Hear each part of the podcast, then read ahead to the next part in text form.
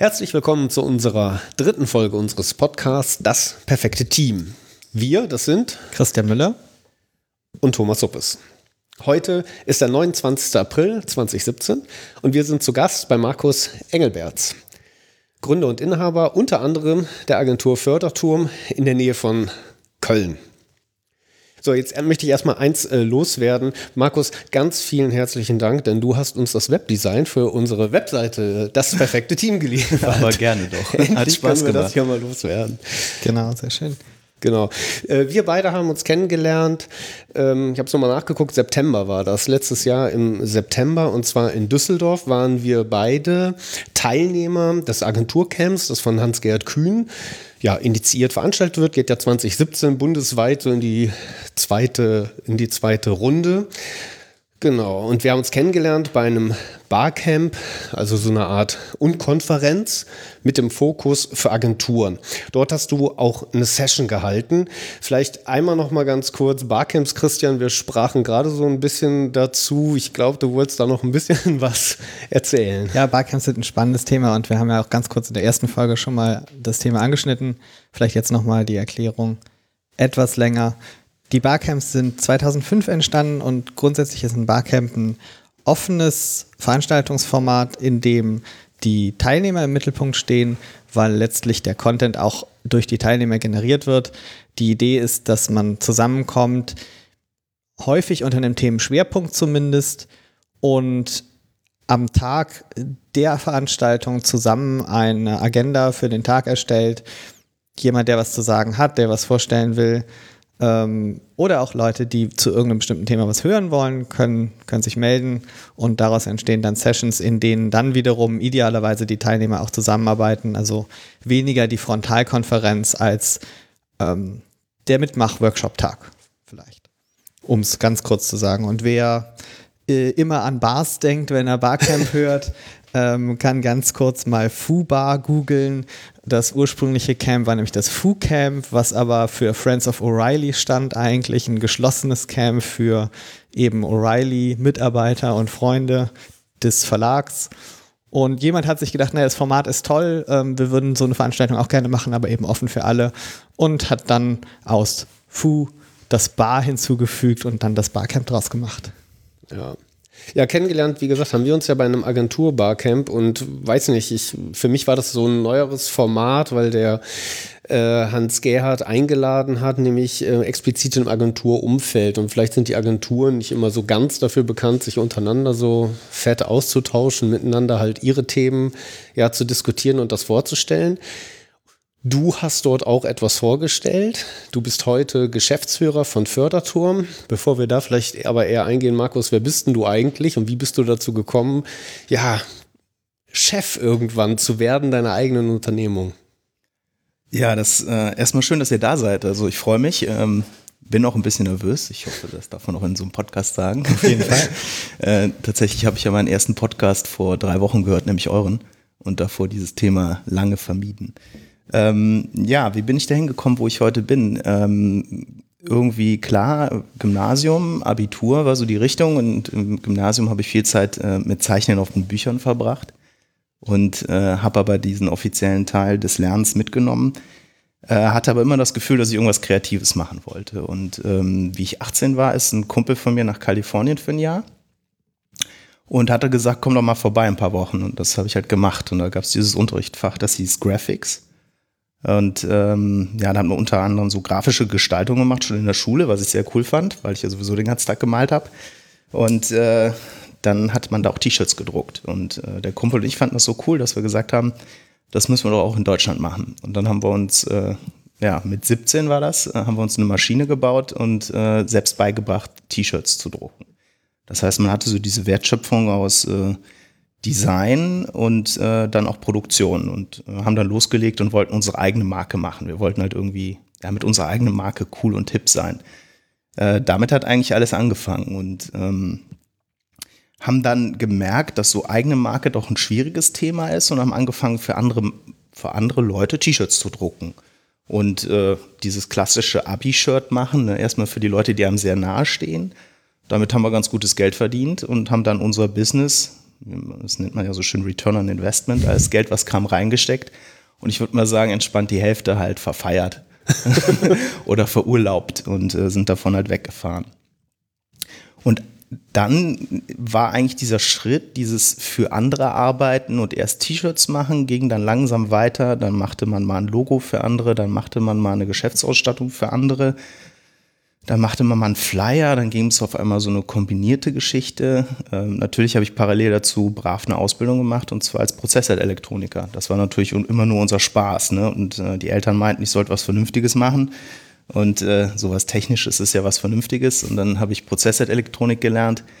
Ähm, und das habe ich drei Jahre bei einem großen Chemieunternehmen gemacht, habe das auch abgeschlossen, so wie es sich gehört. Und äh, bin jetzt äh, ausgebildeter Prozessorelektroniker, was aber nicht meine Leidenschaft war.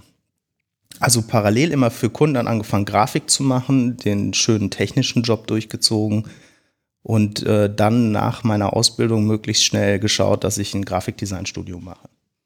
Das habe ich dann noch angefangen und parallel war ich halt selbstständig, musste halt immer für mein, so für mein Leben ein bisschen sorgen und äh, habe dann ähm, irgendwann kam so 98 dieses Thema Internet auf. Das war schon in meiner Ausbildung ein Thema. Da haben wir dann noch mit den ersten Modems rumgebastelt und äh, gemerkt, das ist ja krass, man kann sich damit Dateien austauschen.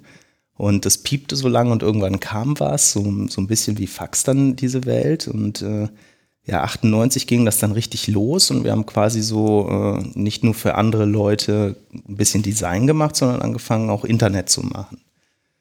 Und das ging dann wirklich raketenartig los. So 98, 99, äh, diese Dotcom-Welle, wo, ich sag mal, der, der zuerst das Wort Internet sagen und buchstabieren konnte, einen Auftrag bekam.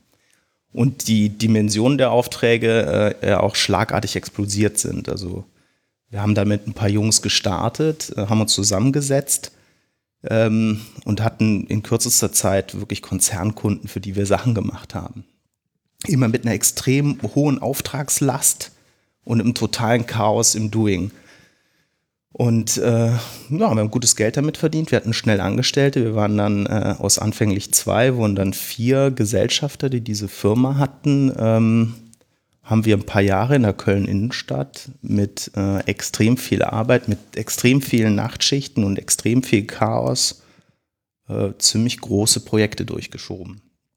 Bis ich dann irgendwann merkte, so, boah, das ist einfach alles viel zu viel für mich. Ich musste nach zwei Jahren habe ich mein Studium erstmal hingeschmissen, weil ich merkte, Studium und Job funktioniert nicht. Und äh, dann habe ich gesagt, nee, also das ist nicht meine Lebensperspektive. Ich muss hier raus, ich muss nochmal resetten und bin dann, äh, ich glaube, 2003 äh, aus der Firma ausgestiegen, wieder zurück ins Studium, habe gesagt, jetzt nochmal von null anfangen, Studium, mal alles ruhiger. Und äh, habe dann nochmal zwei Jahre studiert, habe meinen Abschluss gemacht, bin jetzt Diplom-Designer, also Betriebswirtschaft war nie mein Thema und Geschäftsführung. Das steht auch nicht auf der persönlichen Roadmap, dass ich das mal erreichen wollte, sondern das ist einfach so passiert. Ja, und während des Studiums, des, dieser zweiten Runde des Studiums, war ich halt wieder selbstständig, hatte natürlich noch so ein paar Kontakte zu Kunden, die wieder zu mir gekommen sind, mit mir was machen wollten und meinten, was du gemacht hast, war immer gut, lass uns was zusammen machen. Bin dann nach dem Studium ganz naiv wieder mit einem von den Kollegen zusammen in einen Raum gegangen.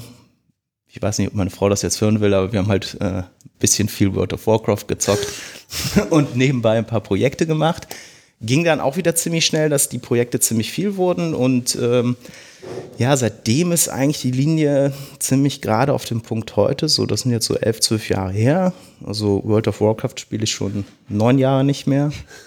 Äh, wir sind ja auch jetzt, ich bin ja auch verheiratet und habe Kinder und ähm, ja, es wurde immer mehr Designleistung, die wir gemacht haben, mit jetzt sukzessive auch mehr Mitarbeitern, aber langsam und stetig durch, glaube ich, meinen Background von Prozessorelektronik, wo ich halt immer versuche, ja, das ist irgendwie so eingeimpft jetzt in meine DNA, dass es doch für alles irgendwie einen Prozess geben muss. Äh, man muss halt sich überlegen, wie intensiv man diesen Prozess ausarbeitet, aber es hilft halt, transparent zu sein, auch im Team. Wenn jeder weiß, wie der andere arbeitet, wo er seine Informationen bekommt und wie was zu strukturieren ist. Von daher glaube ich, bin ich heute irgendwie so eine Kombination aus äh, Prozessleitelektroniker, Designer, Kreativer und Betriebswirt. Und äh, heute, 2017, alleiniger Geschäftsführer von Förderturm. Auch das wäre noch eine Geschichte, die ich in einer halben Stunde erzählen könnte. Ich glaube, das sparen wir uns heute. Ähm, ja, mit einem Team von jetzt äh, insgesamt sind wir zehn Leuten und wir machen ja viel Design, coole Sachen. Genau, Geschäftsführer, Agentur Förderturm. Förderturm, da gab es sicherlich irgendwann so einen Punkt, wo ihr gegründet habt. Wann war das jetzt nochmal zur Orientierung auf der Zeitleiste? Tatsächlich, diese GmbH haben wir ziemlich schnell nach meinem Studium gegründet. Und das müsste in diesem Jahr elf Jahre werden. Und äh, ja, so im Average bin ich jetzt eigentlich seit äh, 24 Jahren selbstständig. Also mit 17 stand ich erstmal beim Gewerbeamt und die meinten dann, nee, komm mal wieder, wenn du 18 bist. Also ich mit meinem Kumpel. Und wie wir 18 waren, sind wir dahin und haben uns eingetragen. Auf dem ähm, Barcamp, was ich ja gerade angesprochen habe, dem Agentur-Barcamp, bist du aufgetaucht mit einer Session. Und die hast du genannt. Ich habe das nochmal nachgeschlagen. Geschäftsführung, Agentur. Was macht man wirklich? Ja, also das äh, passt ja in die Geschichte eigentlich auch ganz gut rein. Also die ersten Jahre, gerade in dieser Dotcom-Phase, waren halt geprägt von Chaos. Ja, also Projekt kam rein, Budget wurde hingeschrieben und dann musste irgendwie eine Leistung erfüllt werden. Und äh, dass da niemand einen Prozess für irgendwas hatte und es, also File-Sharing war damals schon ein Meilenstein, dass man Dateien auf eine Zentralablage legen konnte, ähm, führt halt dazu, dass man quasi Tag und Nacht und Wochenende immer ad hoc auf Dinge reagieren musste. Also man hatte so ein, so ein Chaos-Arbeiten. Und ähm, jetzt habe ich tatsächlich den Faden verloren. Äh, Ach so, ja, ich habe wieder. Der, der, Finger hat schon gereicht. ähm, ja, und an, an, dem Tag, wie ich da raus bin, habe ich gesagt, es muss doch möglich sein, dass man auch im Umfeld von kreativen Tätigkeiten einen 8-Stunden-Tag hat, äh, eine 40-Stunden-Woche und in Urlaub fahren kann, ohne dass das Handy permanent klingelt und Leute nerven. Also die Erholungspausen, das ist auch nachher, was wir bei dem Coach haben, was ist so ein gesundes äh, Umfeld für Leben und Arbeiten? Ja, ich würde jetzt nicht Work-Life-Balance, weil das, das hat irgendwie so einen schmierigen Beigeschmack, ähm, sondern so ein gesundes, also leistungsfähig zu sein in meinem Job. Also wenn ich acht Stunden leistungsfähig bin, behaupte ich, dass ich mehr erreichen kann, als wenn ich 14 Stunden chaotischer arbeite.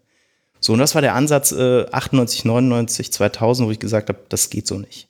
So und so im Unterbewusstsein habe ich eigentlich von da an angefangen, alles irgendwie zu definieren, alles abrufbar zu machen, alles transparent zu machen und vor allen Dingen, ich glaube, die Haltung zu haben, Wissen teilen zu wollen, weil wenn andere Leute wissen, was ich weiß, dann müssen sie mich nicht anrufen, dann müssen sie mir keine E-Mail schreiben. Ja, und dann kam ich halt, äh, so mein kleiner Traum mit meiner Familie, der Wohnwagen und einfach mal zwei, drei Wochen weg, ne, was man halt äh, so im Agenturbusiness ja denkt, das geht ja alles nicht. Und äh, das haben wir dann letztes Jahr gemacht. Und dann hat keiner angerufen und es kam auch keine E-Mail und äh, ich konnte mich richtig erholen. Also irgendwie wurde ich klar im Kopf, ne?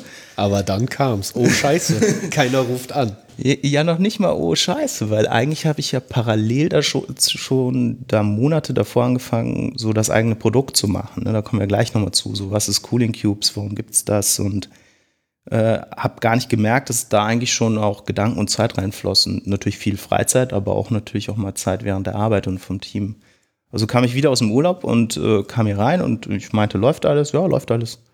Und äh, das habe ich mir ein paar Tage angeguckt und äh, nicht, dass ich sage, ich hatte Langeweile. Natürlich kann man sich immer Aufgaben suchen. Ne? Das sind halt diese Klimbim-Aufgaben, die einem so über den Weg laufen und aber so erfüllend. Ne? Also so ist das ja dann nicht gewesen so für mich. Und dann habe ich, weiß ich noch genau, wie ich die Anik, meine Mitarbeiterin, gefragt habe, so in einem, es war ein Dreiergespräch, ich so, ja, was soll ich denn hier machen? Und sie sagte, lächelnd, du wirst schon was finden.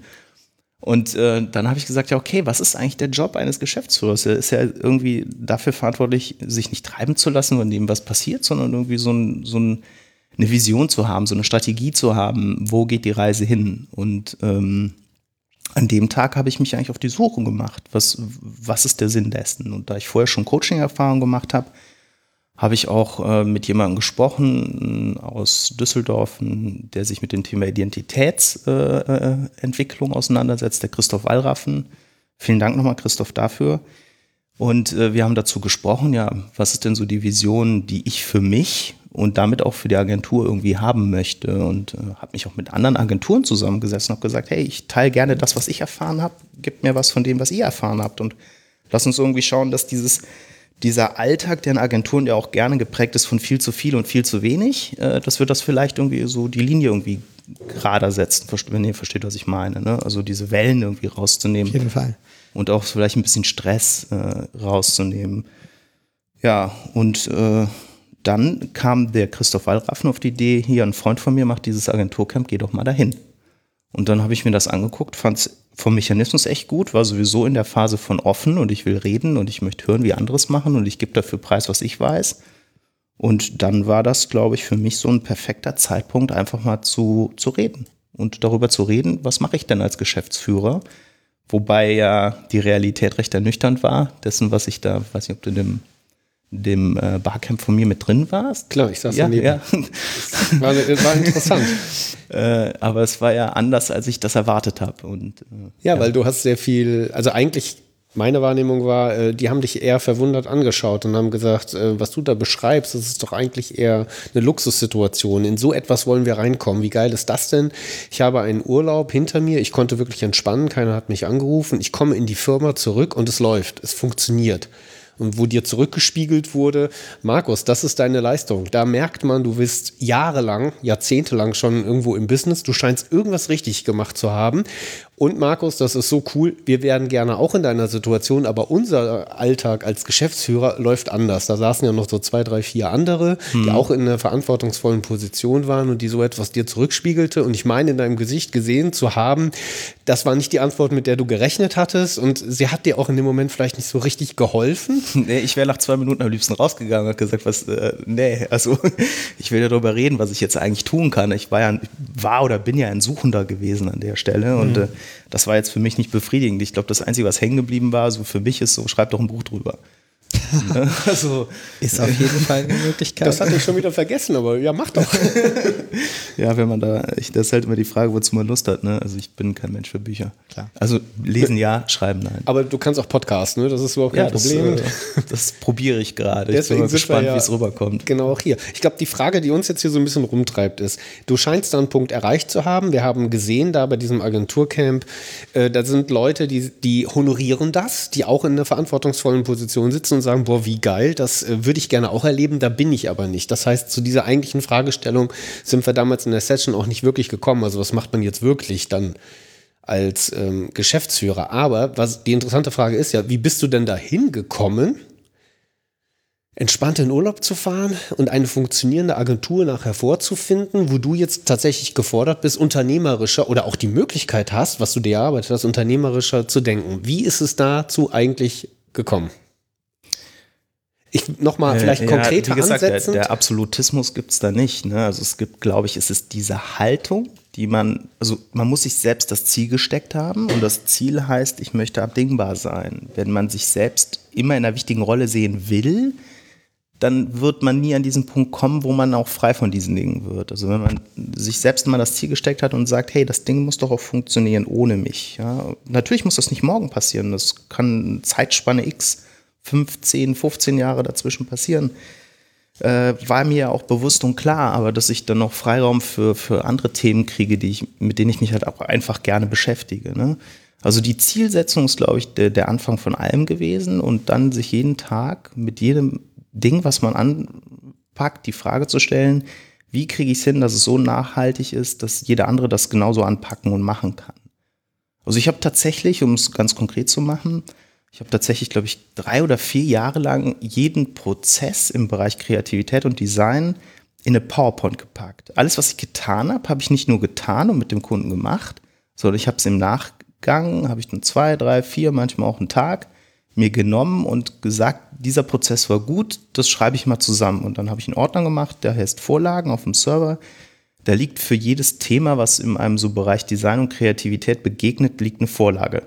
Das kann sich jeder Mitarbeiter nehmen und kann diesen Prozess aufgreifen und Rückfragen an mich halten, wenn er es denn möchte. Aber meistens klappt es dann auch ohne mich, weil ich ja dokumentiert habe, was ich getan habe.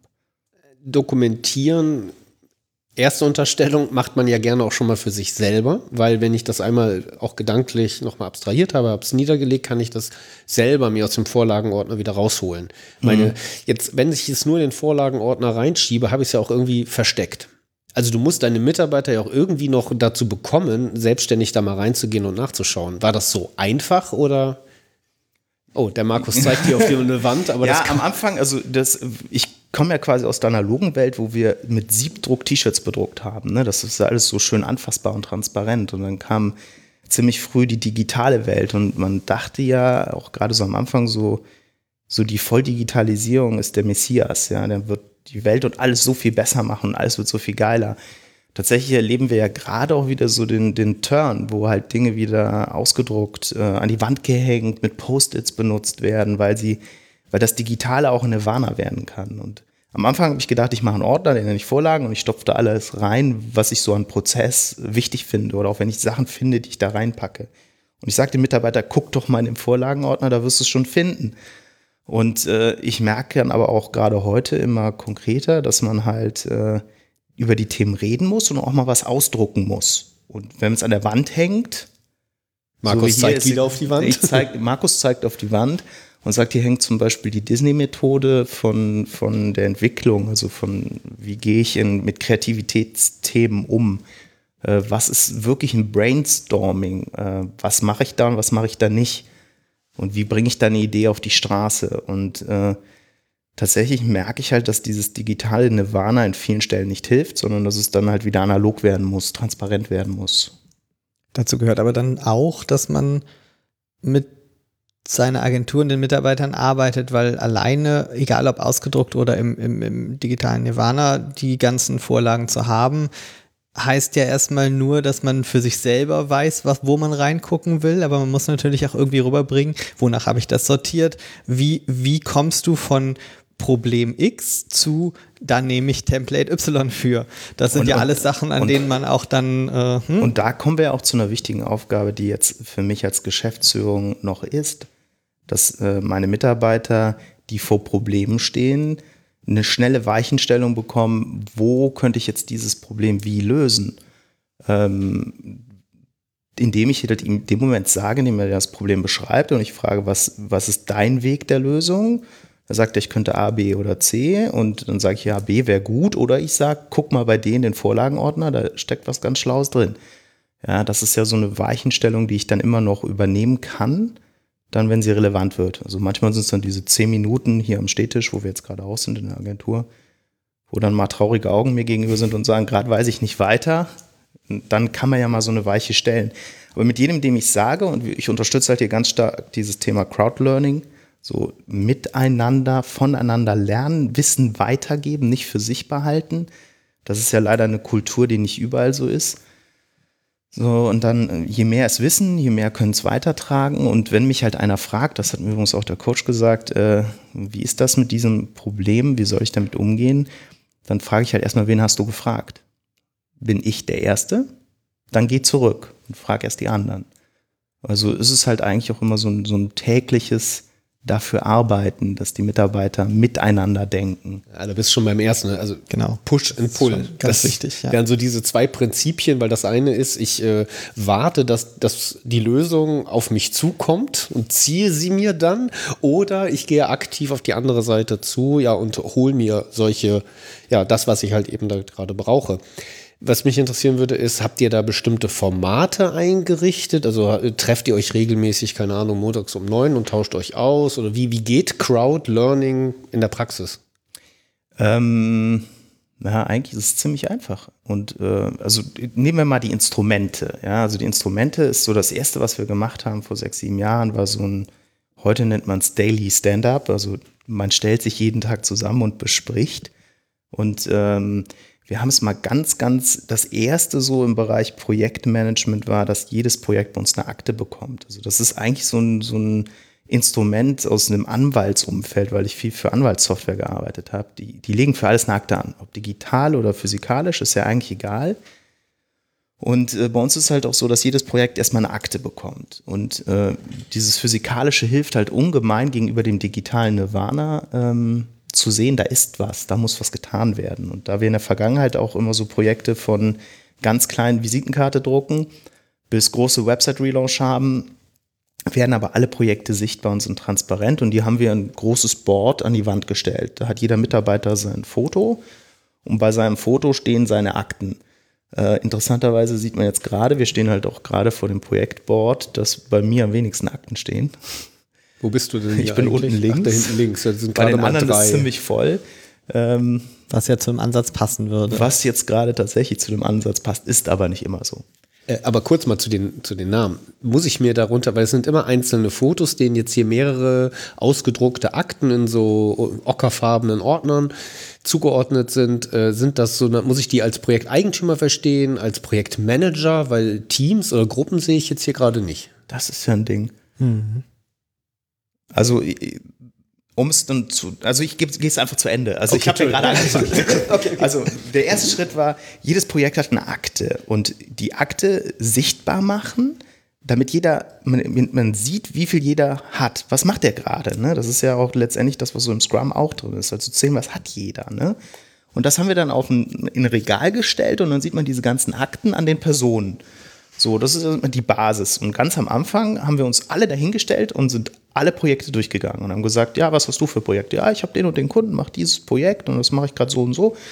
Und dann war so, brauchst du Hilfe oder Unterstützung? Passt das mit Deadline? Nee, passt alles, ist gut. Oder es war so, oh, brennt, ich brauche mal am besten zwei, drei Mann, die jetzt mal zwei Tage mithelfen, damit das Ding noch erfolgreich wird. So, das war dieses, das erste Zusammenstehen und über Projekte reden. Das ist halt bei uns schon verhältnismäßig lange her, einfach um dieses, auch dieses, ey, da ist ein Projekt, da weiß keiner was von und der ist gerade krank, der ist drei Tage nicht da.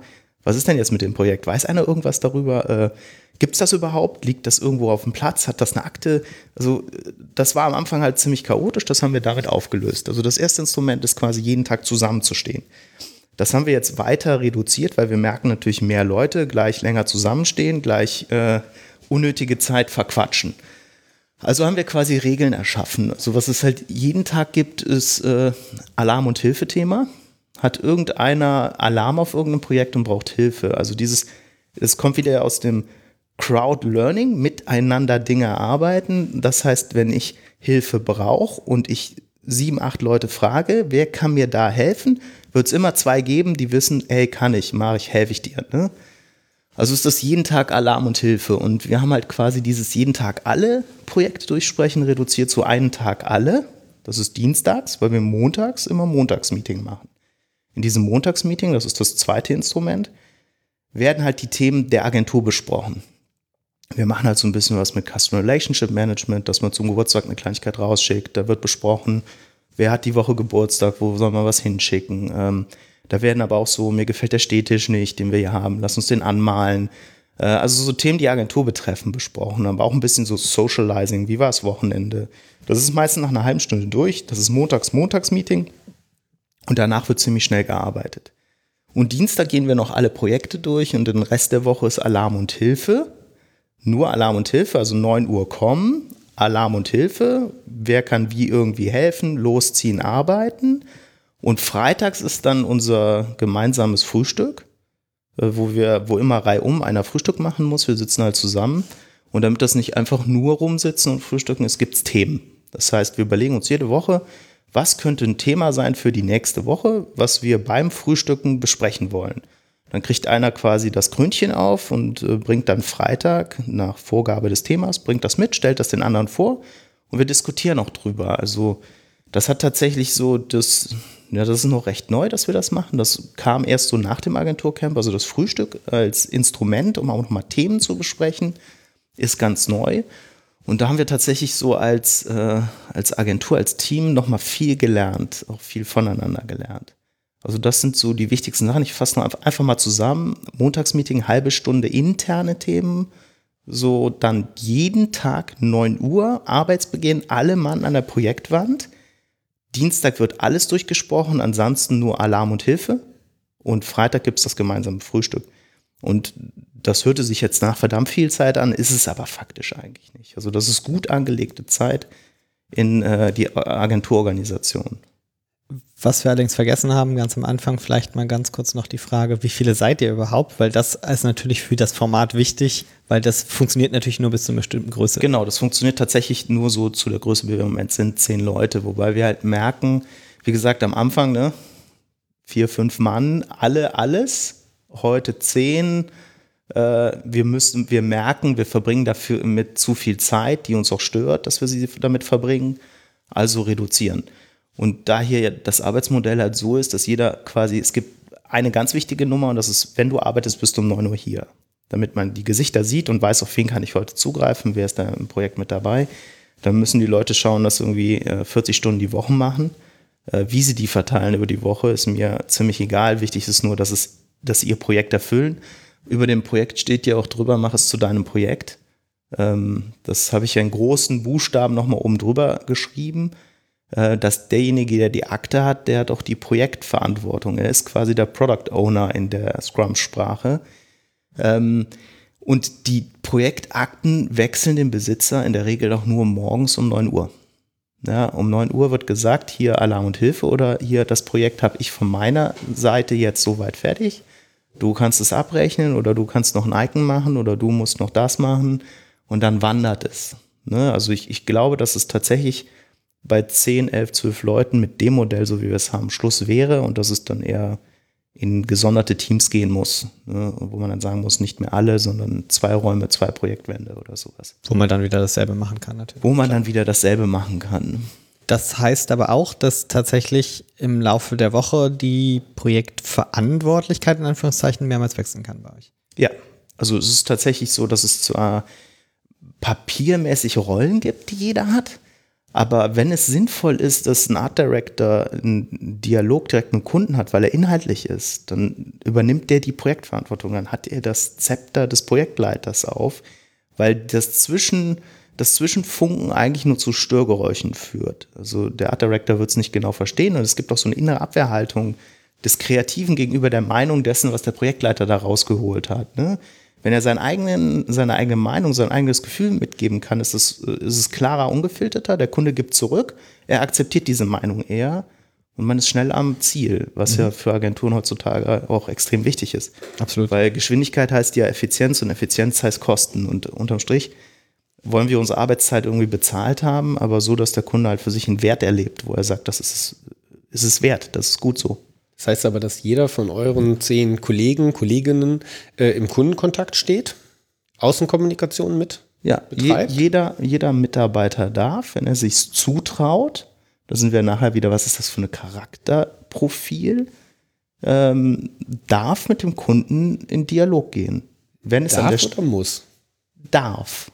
Wenn er sagt, ich fühle mich da nicht gut bei, dann haben wir Charakterprofile, die eher mit einer dominanten Ausprägung sind. Dann kommen wir nachher zu dem Dis-Profil, die dann von sich aus sagen, ey, das mache ich, den rock ich. Ja, während der Introvertierte eher sagt, ich weiß nicht, ob ich das jetzt möchte. Ja, also da wissen wir ja, das ist ja das, das Thema von unserem Kennenlernen eigentlich. Ich muss den Charakter auch kennen, um ihn einsetzen zu können. Ne? Und es ist von keinem, keiner muss, der kann. Mhm. Ah, da geht mir gerade so vieles durch den Kopf. Hier, ich muss mal gerade kurz sortieren. ähm, ich würde vielleicht auf Alarm und Hilfe einmal reingehen. Du hast gerade auch das Wort Daily gebracht. Genau. Im Daily, diesem täglichen Scrum-Event, wo alle immer da kurz, Viertelstunde idealerweise, das Team, was ja auch so sieben bis zehn, elf, zwölf maximal groß sein sollte. So, wenn die da täglich zusammenkommen, dann laut Scrum Lehre äh, werden drei Themen pro Mitarbeiter kurz verhandelt. Ich stelle vor, was habe ich gestern gemacht und fertiggestellt. Ich sage, was mache ich heute, was werde plane ich heute fertigzustellen. Und dann kommen wir jetzt zu Alarm und Hilfe. Äh, wo habe ich gerade eine Schwierigkeit und komme nicht recht weiter? Und ich glaube, eine groß geteilte Erfahrung innerhalb dieser Scrum-Teams ist, dass dieser Teil, ich habe hier gerade ein Problem, ich komme nicht weiter, dass das der schwierigste Teil von allen ist. Dort, wo sie am meisten irgendwie so, ah, will keiner so recht zugeben, ich komme ja schon irgendwie weiter und wo der Scrum Master, glaube ich, am meisten gefordert ist, die Leute dahin zu kriegen, darüber zu reden. Kommt tatsächlich selten eine Antwort, das stimmt. Ne, und äh, jetzt, das finde ich echt ein krasses Modell, weil ihr habt quasi diese Dinge, die ja eh funktionieren, was mache ich, oder die vielleicht leichter funktionieren, was mache ich gestern, was mache plane ich heute, die sind so ein bisschen weg bei euch aus dem Alltag, scheint mir gerade so, sondern der Fokus ist auf dem entscheidenden Ding, wo hapert es gerade, was kriege ich, wo habe ich vielleicht eine Schwierigkeit und irgendwie scheint ihr es hingekriegt zu haben, dass eure Leute darüber auch reden, das sagen und dieses Alarm und Hilfe auch nutzen. Ja, also es wird definitiv genutzt, ne? Also Ähm, wenn ich auch weiß, der andere kann es besser und schneller und ich komme dann ja auch mit der Vorgabe, die ich ja gebe. Ich sage ja 40 Stunden ist eure Woche und nicht 60. Ich will 60 von euch, sondern ich will 40 und schaut, dass ihr die 40 Stunden möglichst effizient und gut nutzt im Sinne des Kunden und des Projektes. Dann, äh, wenn dann Donnerstag einer sagt, ich glaube, ich pack das nicht, das wird echt viel und dann kommt ein anderer und sagt, ich helfe dir und beide können nach 40 Stunden Freitag 16 Uhr gehen. Also ist das, wahrscheinlich ist das aber auch, dass ich mir Menschen demnach ausgesucht habe und die das in dieses kleine, gute Team, perfekt würde ich nicht sagen, dieses sehr gute Team, einfach dann auch reinpassen und diese Haltung von offen und miteinander auch mit sich bringen wenn ich so auf die Projekte gucke und diese, diesen Plan, dann, dann finde ich das auch relativ charmant nachvollziehbar zu sagen, naja, ich habe halt heute die Akte in der Hand gehabt und komme nicht weiter. Dann ist ja logisch, dass ich, dass ich um Hilfe fragen muss, um das Ding in gewisser Weise wieder loszuwerden, im positiven Sinne zu sagen, ich will das ja auch weitertreiben irgendwie, ich habe das jetzt hier in der Hand und das muss irgendwie weitergehen und ich kann es alleine nicht, also suche ich mir Hilfe. Ich finde, das, das treibt es auch so ein bisschen mehr dahin. Ja, das ist vielleicht, um im Rollen zu sprechen, um das nochmal mit Scrum zu vergleichen. Scrum kennt ja drei Rollen, irgendwie so alle. Das Team, die mitarbeiten an der Lösung. Und dann werden zwei Rollen ganz scharf voneinander getrennt, die möglichst auch nicht in Personalunion zusammenfallen sollten, der Scrum Master und der Product Owner. Und der Product Owner, der genau dann eben, ja, den Kunden oder das Produkt vertreten muss, definieren muss. Und diese strikte Trennung scheint mir jetzt, habt ihr hier gelöst. aufgelöst. Die gibt es bei euch gar nicht. Und deswegen das meine Frage vorhin, wer ist denn hier der Projektmanager da an der Wand? Ja, da ist mhm. keiner. Und gleichzeitig sind es irgendwie alle. Für mich war das irgendwie auch so eine Motivation, zum Agenturcamp zu geben, weil ich habe halt nie in einer Agentur gearbeitet. Das war immer so selber doing, ne? Selber doing, learning, sprechen mit anderen. Und ähm, ich habe immer gedacht, zu einer guten Agentur gehört es, dass jemand einen Titel hat und eine Aufgabe, die er erfüllt und dass es quasi von Projektleiter über Konzeptioner und Creative Director und Art Director und was auch immer alles gibt. Und die machen auch nur ihre Aufgabe. Das war so mein Denken.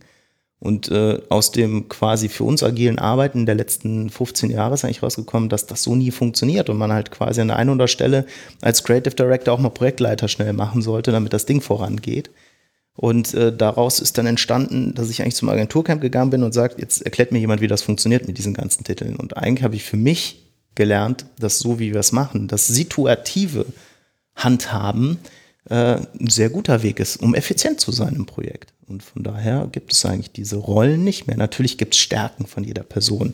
Ja, natürlich kann ich nicht den gewissenhaften Webentwickler auf Kunden langfristig loslassen und der soll da irgendwas präsentieren. Das würde gegen sein Naturell gehen. Also auch da nochmal Thema Disk-Modell. Äh, ähm, dadurch, dass wir halt wissen, wie jeder von seinem Charakter ist, muss man halt auch schauen, dass man dem Charakter entsprechend den einsetzt. Mhm.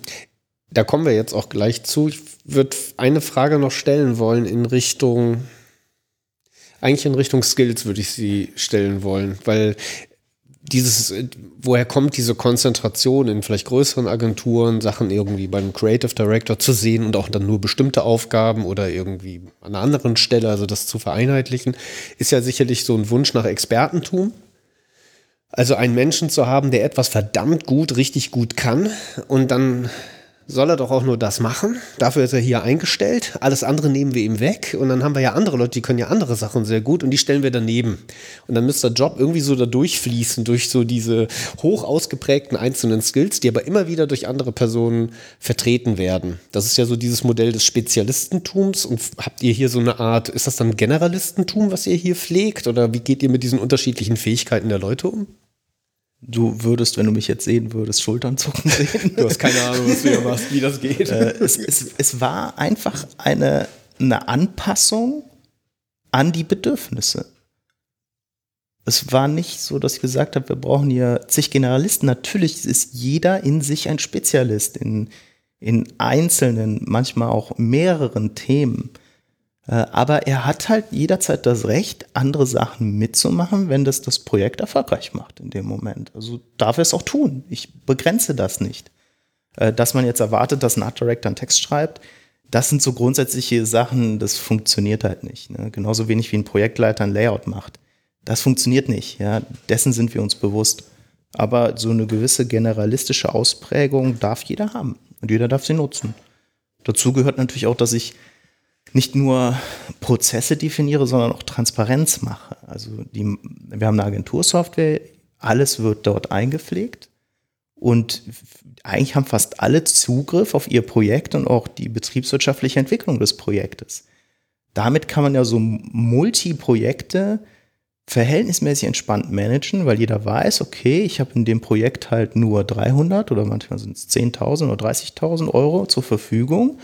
Und wenn ich selbst zwischendurch mal reingucke und sehe, oh, ne, da ist noch Luft oder oh, es wird eng, da muss nicht ein Projektleiter, der natürlich äh, dementsprechend auch teuer ist, Overhead-Kosten produziert, immer wieder gucken, wo ist das Projekt und dem immer nachpflegen. Ne? Also dadurch wird es halt durch Transparenz ist sicherlich auch ein anderer Baustein.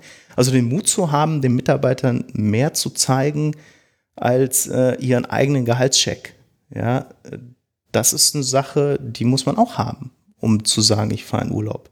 Und ich habe auch mal Freiraum für mich als Chef und Mensch. Mhm bei drei Wochen, zwei, drei Wochen Urlaub als Geschäftsführer muss man natürlich diese Transparenz haben, zumindest in irgendeiner Form, weil sonst geht es wahrscheinlich an bestimmten Stellen gar nicht weiter.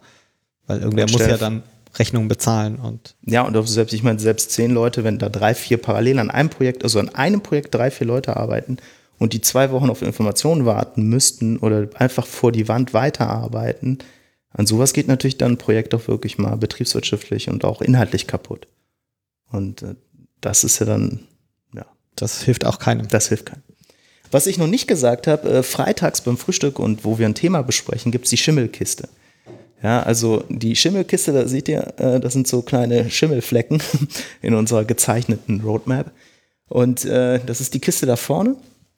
Und die Projekte, wo wir auf Kunden warten, weil in der Regel ist es ja so, ne, der Kunde fragt bei Projektstart, ja, wie lange braucht ihr denn? Und äh, wir müssen aber zum, ne? Und äh, das äh, Bottleneck an allem ist halt in der Regel der Kunde. Also wir kennen unsere Arbeit ganz gut, wir sind schnell, aber wir wissen natürlich auch, dass der Kunde äh, Entscheidungen meistens nicht nur zwischen äh, Frühstück und Mittagessen treffen kann, sondern auch Abstimmungsrunden intern drehen muss, entsprechende Entscheider an den Tisch holen muss, weil dieses schnell entscheiden, was in so Agenturen sich, äh, ja, was man da machen kann, ist beim Kunden oft nicht so. Das heißt, das Projekt schimmelt. Und dann wandelt es in die Schimmelkiste. Also wenn man als quasi kleiner Product Owner merkt, äh, mein Projekt schimmelt, dann kommt es in die Kiste, dann steht es auch nicht mehr bei mir, dann lastet es mich nicht mehr.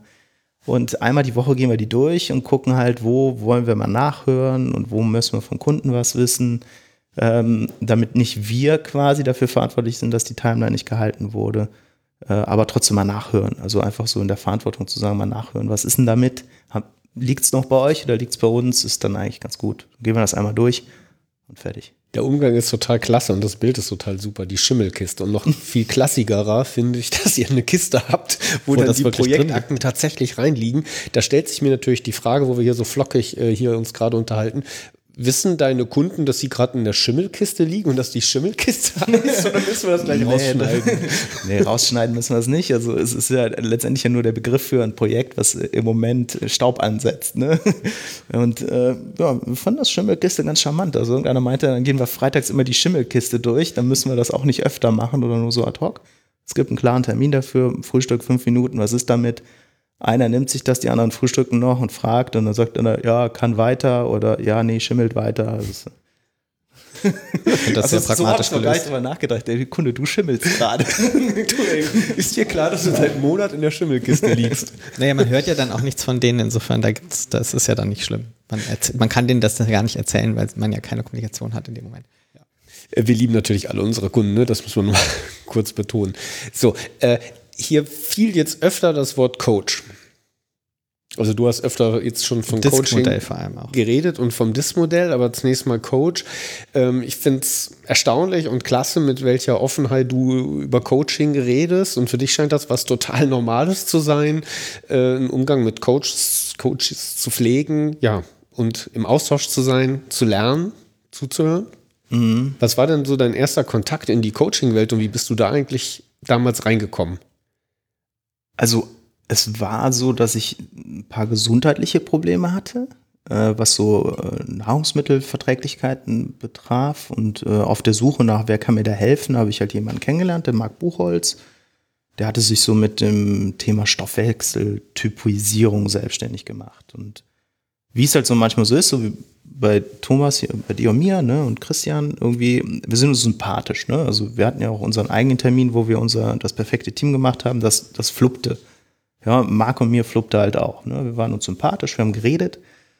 Und ähm, über den Marc habe ich einen, der selbst halt auch so als Coach unterwegs ist, aber hinblicklich Ernährung zu dem damaligen Zeitpunkt, habe ich halt ein Unternehmen kennengelernt, IME Seminare, die halt nichts anderes machen als Coaching. Coachings anbieten, ob jetzt als Inhouse-Lösung oder als offenes Programm. Und äh, damals habe ich dann quasi den Auftrag bekommen, deren Website neu zu machen. Und da ich halt vom, mein Charakter ist halt eher so gewissenhaft perfektionistisch, ähm, habe ich mich halt sehr intensiv mit diesem Thema Coaching beschäftigt. Und für mich war es ganz ehrlich, das ist auch schon lange her, ich meine, das ist auch schon sieben oder acht Jahre her, war dieses Thema, ach, ich, ich kann mir auch selber helfen, ich brauche da keinen anderen für, der mir erzählt, was zu tun ist. Ne? Also es war diese, dieses Gefühl war da. Und das dann hatten wir mit, also die ersten quasi Kickoff-Termine, äh, haben die mir dann erklärt, was Coaching ist und was es bewirken kann. Und ja, und dann habe ich in diesem Prozess von diesem Website-Relaunch gemerkt, so Wahnsinn. Also wenn das so ist, wie es da steht, dann ist es gut. Und äh, zu dem damaligen Zeitpunkt hatte ich dann ähm, mit meinem Geschäftspartner, meinem damaligen Geschäftspartner, wie es dann so ist, ne, wir haben, ich glaube, wir haben zehn Jahre oder zwölf Jahre im gleichen Raum am gleichen Tisch gesessen, gegenüber, mit Guten Morgen, wie geht's? Das machen Frauen, Kinder. Äh, hatten wir ein bisschen Probleme. Und äh, ja, ich, ich merkte, ich selbst komme da nicht weiter. Also irgendwie scheint auch vielleicht so meine gesundheitlichen Probleme, vielleicht auch mit diesem momentan schwierigen entwickelten Partnerschaft zu meinem Geschäftspartner, den ich ja immerhin jeden Tag sehe und der auch ein guter Freund von mir war. Und ähm, ja, daraufhin habe ich quasi über den Seminaranbieter einen Coach gesucht, der mir als Business Coach da geholfen hat. Und das erste, was der mit mir gemacht hat, war nicht das DISC-Modell, sondern das Reese Profile. Das ist so ein Persönlichkeitsprofil, was dir einmal einen Spiegel vors Gesicht hält, wer bist du überhaupt? Was bist du für ein Charakter? Was motiviert dich im Leben? Warum tust du Dinge? Ja, da hatte ich halt dann für mich äh, teilweise sehr überraschende Ausschläge, teilweise aber auch sehr klare Ausschläge. Aber dieses Wissen darüber, wer ich bin und was, ich, was mich motiviert, hat mir unheimlich geholfen, irgendwie so eine Richtung zu finden. Und nachdem wir auch ein gemeinsames Coaching hatten, gemeinsam hieß jetzt mit mir und meinem ehemaligen Geschäftspartner, war halt schnell klar, das passte irgendwie nicht mehr zusammen. Also die Lebensziele lagen sehr weit auseinander. Natürlich ist das so, wenn man heiratet und Kinder hat, verschieben sich Dinge, die einem wichtig sind. Ja, und das war so der erste Punkt, wo ich gemerkt habe, Coaching ist gut. Äh, irgendwie Coaching hilft. Aber das war jetzt so quasi ein Führungskräfte-Coaching. Das war noch kein Team-Coaching. Dieses Thema Team-Coaching hatten wir, nachdem wir ja andere Geschäftspartner raus, Firma umgezogen, viel Veränderung, äh, wo, wir, ich hier gemerkt habe, okay, es wird mal Zeit, dass wir mit dem bestehenden Team mal so ein Team-Coaching machen. Ne? Also, was ist das überhaupt, Team-Coaching? Ne? Und dann kam halt der Marc Buchholz, wie gesagt, der Freund von früher, der sich viel stärker in das Richtung, ja, wie nennt man es genau, ja, gesundes Arbeiten, ne, ist der falsche Begriff, einfach äh, leistungsfähig sein im Alltag, Spaß haben an dem, was man tut, gutes Team letztendlich sein auseinandersetzt. Und der hat mit uns halt einfach mal ein paar Übungen gemacht als Team und hat er dieses Disk-Profil rausgehört, ne, Disk-Modell rausgehört. Disk, um es mal kurz vorzustellen, sind halt vier Charaktertypen. Äh, das D ist der Dominante, das I der Initiative, das äh, S der Stetige und das G der Gewissenhafte. Also ich werde es jetzt nicht genau erklären können. Fakt ist, dass jeder Mensch gewisse Ausprägungen mit sich bringt. Also ein dominanter äh, Mensch ist jemand, den man halt eher nach vorne losrennen kann, der, der überzeugend präsentieren kann, der gerne im Dialog mit Menschen ist und äh, der G-Gewissenhafte ist halt eher der, der so ruhig im Hintergrund arbeitet. Da kommen wir natürlich auch zu einem kleinen Dilemma. Ich habe es ja eben schon gesagt, ich bin eher so der, der stetige Gewissenhafte und wenig der Dominante, äh, bin aber Geschäftsführer von dem Laden hier. Also ich habe eigentlich wenig Machtmotiv, ne? also wenig Macht, was mich treibt in dem, was ich tue. Vielleicht bin ich auch darum so, dass ich viel von dem teile an die anderen und die anderen das machen lasse, weil sie es gerne machen und ich es nicht so gerne mache. War das jetzt äh, einigermaßen verständlich oder habe ich, ich weiß gar nicht, ich könnte glaube ich noch eine halbe Stunde weiterreden, äh, weiß gar nicht, ob ich den Faden verloren habe oder nicht. Nee, nee, äh, aber was, was mir da direkt als Frage einfällt, ist, du hast vorher gesprochen davon, dass du im ersten Coaching das ein Ries-Profil wenn ich es jetzt richtig verstanden hatte. Reese Profile, genau. genau, für dich gemacht hast. Ähm, war das einfach nur eine Entscheidung des Coaches sozusagen? Oder ist das oder hast du hast du die beiden nachdem du das die Erfahrung dafür ja, da, damit ja gemacht hattest dann gesagt nein im Teamcoaching machen wir aber Disc weil aus den und den Gründen ist es besser in, in dem Coaching das zu machen in dem Coaching das weil ich frage mich mhm. natürlich wenn mir einmal so ein Profil gemacht hat warum man dann ein anderes nimmt plötzlich. Also einfach ja, nur. Ich, ich, also da habe ich keine Vorgaben. Ich gebe dem Coach nicht Vorgaben zu dem, wie er es zu tun hat, nur weil ich irgendwas mal verstanden habe, sondern ich habe ihm Aufgabenstellungen gegeben. Und tatsächlich gab es in einem guten Team mit guten Leuten halt so, so zwei, drei Leute, wo man gedacht hat, was ist da gerade los? Also so dieses Thema von, da wird auf einmal gegeneinander gearbeitet, anstatt miteinander. Und äh, diese, das konnte ich nicht auflösen. Und äh, daraufhin habe ich ihm halt die Aufgabenstellung gegeben, wie kriegen wir es hin, dass die sich wieder verstehen. Und wenn, wenn wir merken, es geht nicht, dann muss man halt auch Entscheidungen treffen, die heißen, dieser Platz nicht gemeinsam, dann halt getrennt. Ne?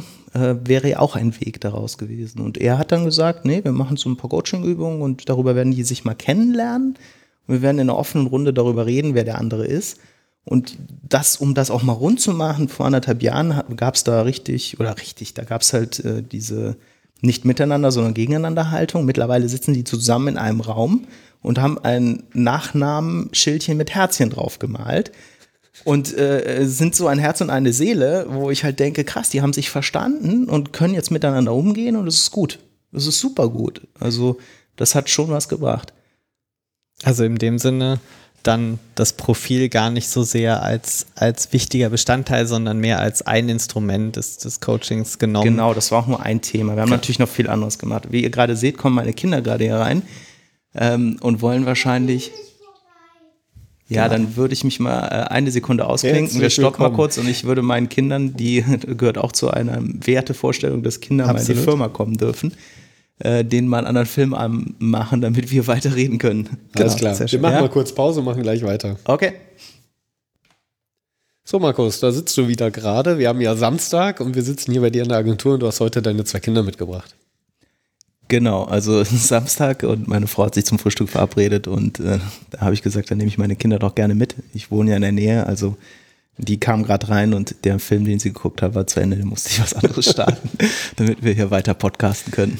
Ja, ja wir schön. wollen noch gar nicht den ganzen Tag jetzt hier mit dem Podcast verbringen. Wir waren gerade bei dem DIS-Modell. Und bei deinem Teamcoaching vor allem auch, das ja anscheinend ganz viel verändert hat. Und da würde ich, ja, glaube ich, gerne noch mal mehr also, von hören, was du so rausstellen würdest, was, was wirklich passiert ist. Also der, die, das Entscheidende ist, dass eine unabhängige externe Person und es Marc Buchholz, der das gemacht hat, ist halt auch ein Freund von mir und ich habe dem Team halt auch gesagt, er Leute, ist ein Freund von mir, aber ich glaube trotzdem, dass er uns helfen kann. Wie steht ihr dazu? Und es war für alle okay, dass es da irgendwie eine Verbindung gibt, ne? weil so ein Coach sich zu öffnen, der äh, vielleicht irgendwie teilparteiisch sein könnte, könnte ja auch schwierig sein, waren so meine Gedanken, aber ich hatte bei ihm ein unheimlich gutes Gefühl.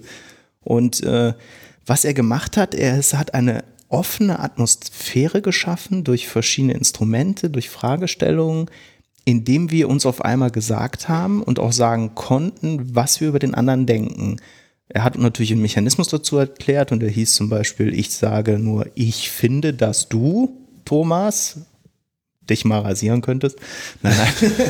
Aber allein die Art und Weise der Fragestellung führte dazu, dass wir auf einmal eine ganz offene auch so freundschaftlich tiefe Ebene hatten, indem er einem sagen konnte, was einem nicht gefällt und was einem gefällt aber auch. Also man hat sich Negatives und Positives gesagt und äh, das hat halt dazu geführt, dass man in dem Team, was wir in der ersten Runde waren, da waren natürlich noch nicht alle da, die heute da sind, das ist auch noch ganz spannend, ähm, wir genau wussten, okay, wie stehen wir zueinander und was müssen wir vielleicht auch verändern im Umgang miteinander. Das war so eine offene Feedback-Runde, so muss ich mir das gerade vorstellen. Genau, du saßt also mit mehreren Leuten dort alle, und alles, was du, alle? Alle Mann in einem Raum. Und alles, was du gesagt hast an positiven, aber auch nicht ganz so schön oder negativen Feedback, mhm. hast du gerade gesagt, hast du dann geäußert und alle haben das aber auch mitbekommen, wenn du es an einen adressiert hast. Ja, man, man hat gesagt, ich finde, dass du. Das ist ja eine, eine Meinung einer Person und nicht du bist. Ja, du bist gemein, du bist dominant, du bist hinterlistig, sondern ich sage, ich finde, dass du in der einen oder anderen Situation vielleicht aufpassen solltest, was du machst oder wie du es machst. Ne? Und diese, diese Atmosphäre, das kann man jetzt nicht reproduzieren in einem Podcast, diese Atmosphäre, die der Coach geschaffen hat, ist durch intern nicht zu leisten. Das geht nur von jemand von außen. Er hat eine Atmosphäre geschaffen, geschaffen, in der man miteinander reden konnte und Kleinigkeiten verbessern konnte. Und wir hatten auch ganz zum Schluss eine wirkliche Roadmap, wo drauf stand, wir wollen tun das. Ne? Mich stört, wenn ich telefoniere, dass einer reinkommt und laut rumschreit. Ja, wie können wir das vermeiden? Wir machen eine Lampe an den Arbeitsplatz, die leuchtet, wenn man nicht gestört werden will. Ne? Also wir haben aus dieser Roadmap halt kleine, kleine Lösungen gefunden, die uns den Alltag dann erleichtern. War das schon der, kommt da das DIS-Modell schon rein oder war das noch eine separate Veranstaltung? Nee, das alles spielt zusammen. Also tatsächlich ist es halt so, wenn ich weiß, dass jemand ein sehr gewissenhafter Typ ist, ich nehme mal ein konkretes Beispiel, daran funktioniert es am besten. Wir haben halt jemanden hier im Team, die hat eine gewissenhafte Aus Ausprägung im Vollausschlag. Mehr geht nicht. Also wir haben gelernt, wenn diese Person ihre Termine nicht halten kann, wird sie extrem gestresst, extrem schlecht gelaunt und äh, ja fast schon aggressiv dominant, was eigentlich zu einer gewissenhaften Person gar nicht passt. Und wir haben uns immer gefragt, was ist mit der los, ne? Weil, weil jemand, der nicht so gewissenhaft ist, der schiebt doch schon mal was, ne? Und sagt, ach komm, mach ich morgen, ne? Äh, aber diese Person kann das nicht. Also wir haben gelernt, sie kann das nicht. Also müssen wir mit ihr entsprechend umgehen und das äh, entweder respektieren oder puffern oder anders auslagern.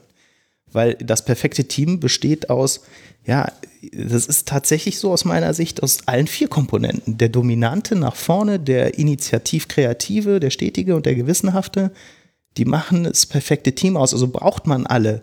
Wenn im Hintergrund nicht jemand gewissenhaft arbeitet, kann der nach vorne nicht dominant sagen, wir haben ja was Geiles gemacht. Ne? Was vor allem, glaube ich, im Effekt dann fürs, für ein gutes Team wichtig ist, ist, dass man auf die andere Persönlichkeit eingehen kann. Dass also jeder auf die, jede, jeweils die anderen Persönlichkeiten eingehen kann und damit arbeiten kann und nicht jeden so sieht, wie man sich selber sieht, weil dann läuft es eben genau schief. Genau, das ist halt, jetzt machen wir nochmal den Bogen zurück zum Reese-Profile. Das Einzige, was es gemacht hat, ist offen zu legen, was mich motiviert und was mich nicht motiviert. Also wo ich sehen musste, dass das andere Leute machen. Mhm und bei dem, äh, beim Diskprofil und der Arbeit damit ist es eigentlich zu sehen, wie der andere ist und mit ihm umgehen zu können und zu verstehen, warum wird der jetzt gerade zickig? Macht doch gerade gar keinen Sinn, ist doch alles ganz entspannt, weil ich das so denke. Genau. Aber der Gegenüber fühlt sich gerade extrem unter Druck, weil er eine Deadline nicht halten kann. Für ihn ist das Druck, was für mich kein Druck ist. Also kann ich in dem Team besser miteinander umgehen.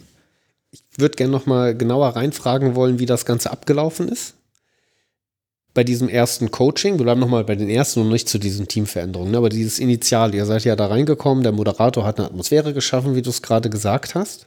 Ihr wart in der Lage, Gespräche zu führen.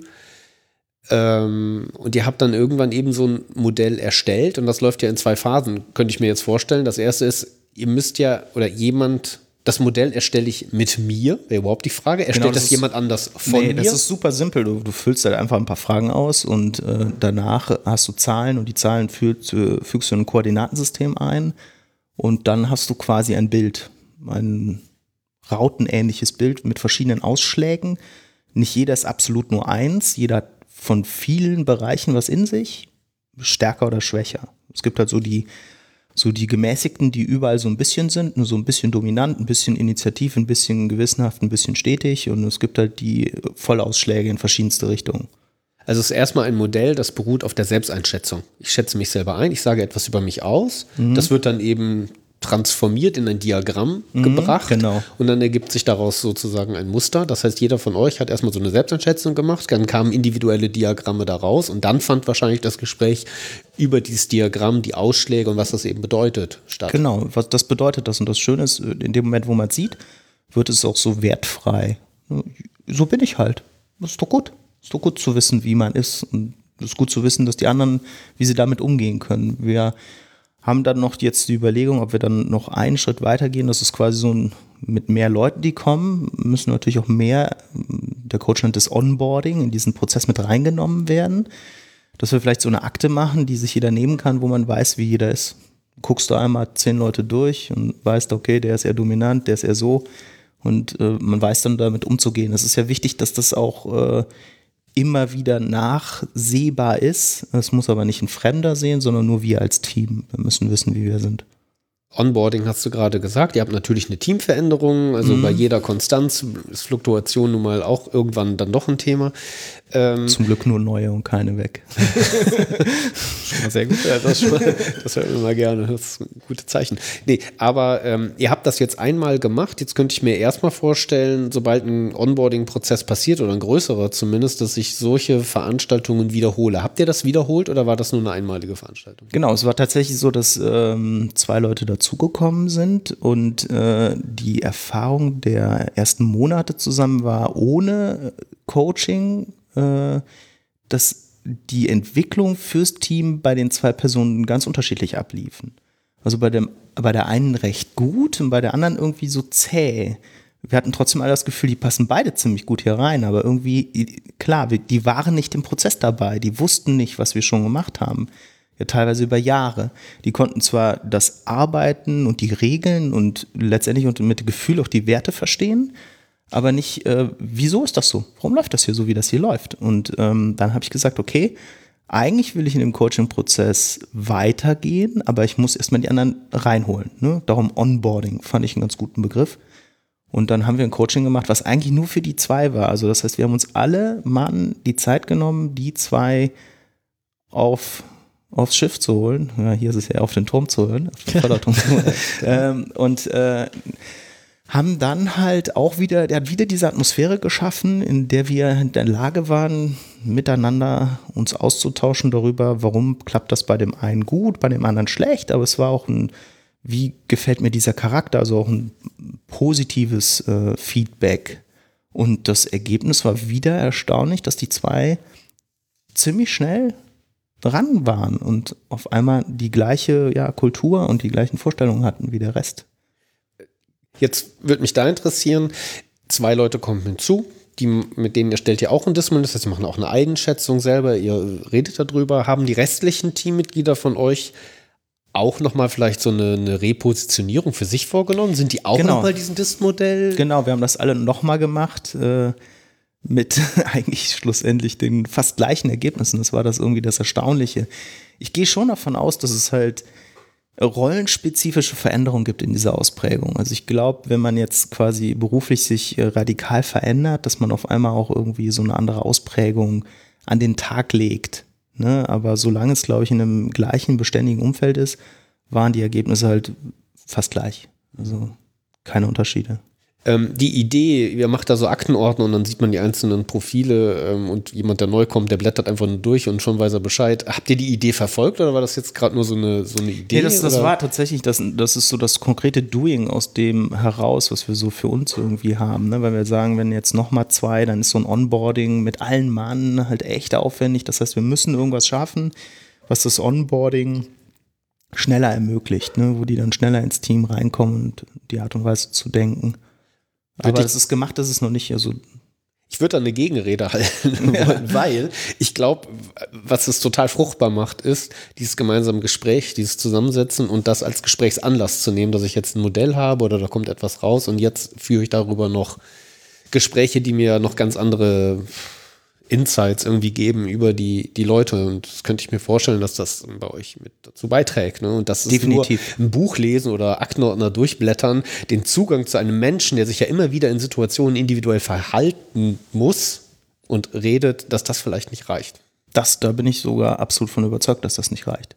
Ich glaube, das kann nur ein stützendes Instrument sein, aber wenn man überlegt, dass da zwei Leute ein halbes Jahr ohne irgendeine Stütze das gemacht haben, ist halt so ein, so ein Opener gar nicht so schlecht. Und vielleicht ist es dann halt so, dass wenn man nach einem einmal im Jahr so ein Coaching macht, wo man halt spricht, äh, dann auch schon ein gewisses Fundament hat für das, was da passiert und man halt vielleicht schneller da durchkommt und vielleicht auch nochmal neue und andere Themen machen kann. Opener finde ich ein gutes Stichwort. Das ist das, was mir genau auch durch den Kopf ging, dass dieses Modell und das gemeinsam zu erarbeiten in so einem Coaching ja ein toller Opener ist, einfach über jemand anders zu reden und einen, einen, Anknüpfungspunkt zu haben, auch mehr zu erfahren und dadurch eben auch besser zusammenzuarbeiten. Und ich glaube, dass das durchaus funktionieren kann, wenn ich diesen Opener dann später einzeln mitkriege und man sowieso schon in der Atmosphäre arbeitet, wie hier, wo ja eine gewisse Offenheit da ist, wo man sich zusammensetzt, was weiß ich, beim Freitagsfrühstück dann mal zu sagen, hey, ich habe, also als Neuer, ich habe doch bei dir gelesen, du bist, hm, lass mal, äh, ne, wie, wie ist das so bei dir? Wie prägt sich das aus? Ich habe das auch, ich, also ich habe da auch ganz viele Punkte drin, solche Sachen. Also ich glaube, mhm. das kann durchaus helfen. Ich, ich glaube auch nicht, dass es diesen diesen Prozess wirklich in dem, in dem Maße ersetzt, aber ich denke, es kann durchaus ein guter Opener sein, um dieses, dieses Gespräch zu, anzustoßen. Dieses DIS-Modell, ähm, das kann man öfter lesen. Es gibt, wird ja an vielen Stellen äh, eingesetzt, eben um, ja, ich sag mal, Menschen miteinander ins Gespräch zu geben. Das wäre so für mich schon meine positive Formulierung. Wie ich ein bisschen darauf hinaus will, ist, das Ganze ist, äh, geht ja in Richtung so Psychografie rein, selbstbeschreibende Persönlichkeitstests, die stehen soweit ich das hier sehen kann, ähm, in der Theorie oder unter den, unter den Lehrkräften doch auch in der Kritik, ähm, wie weit die tragfähig sind, was deren Aussagekraft ist. Für mich ist ein entscheidendes Gegen- oder ein Argument ja, gegen diese Diskussion, dass nicht im Vordergrund steht, welche Psychologie steckt wirklich dahinter, wie funktionieren wir, ist das DIS-Modell das richtige oder das andere Modell, sondern dass es am Ende einen Werkzeugcharakter bekommt, eigentlich nur ein Anlass ist, um miteinander geordnet und systematisch in ein Gespräch zu gehen. Und wenn es da andere Modelle gäbe, würde vielleicht ein Coach sagen, gut, dann nehmen wir dann ein anderes Modell, wir nehmen es so weit, wie es so Best Practice funktioniert. Es geht also nicht darum zu ergründen, wie ist die Psychologie des Menschen wirklich aufgebaut, sondern wie schaffen wir es, Menschen konstruktiv miteinander ins Gespräch zu bringen. Genau, also das ist ein, das ist ein Werkzeug. Das ist genauso wie wir in Kommunikation hunderte Werkzeuge haben, die wir situativ einsetzen können und sagen können, jetzt nehmen wir halt die Markenkompetenzpyramide und jetzt nehmen wir eine Markenpersönlichkeit und jetzt machen wir mal dies und machen wir mal jedes. Oder wie wir vielleicht gleich nur über Lean Canvas reden und sagen, ist das jetzt an der Stelle das, was uns hilft, transparent zu sein? Ja, also einfach nur Verständnis zu haben. Und wenn man sich jetzt mal überlegt, wir haben so ein Daily Stand-up und da sagt jemand, ich habe auch Hilfe. Ja, das ist ja das, was ich sage. Ich muss Kompetenz der Person wissen bei Alarm und Hilfe. Welchen Kompetenz brauche ich jetzt? Und was ist das für ein Charakter?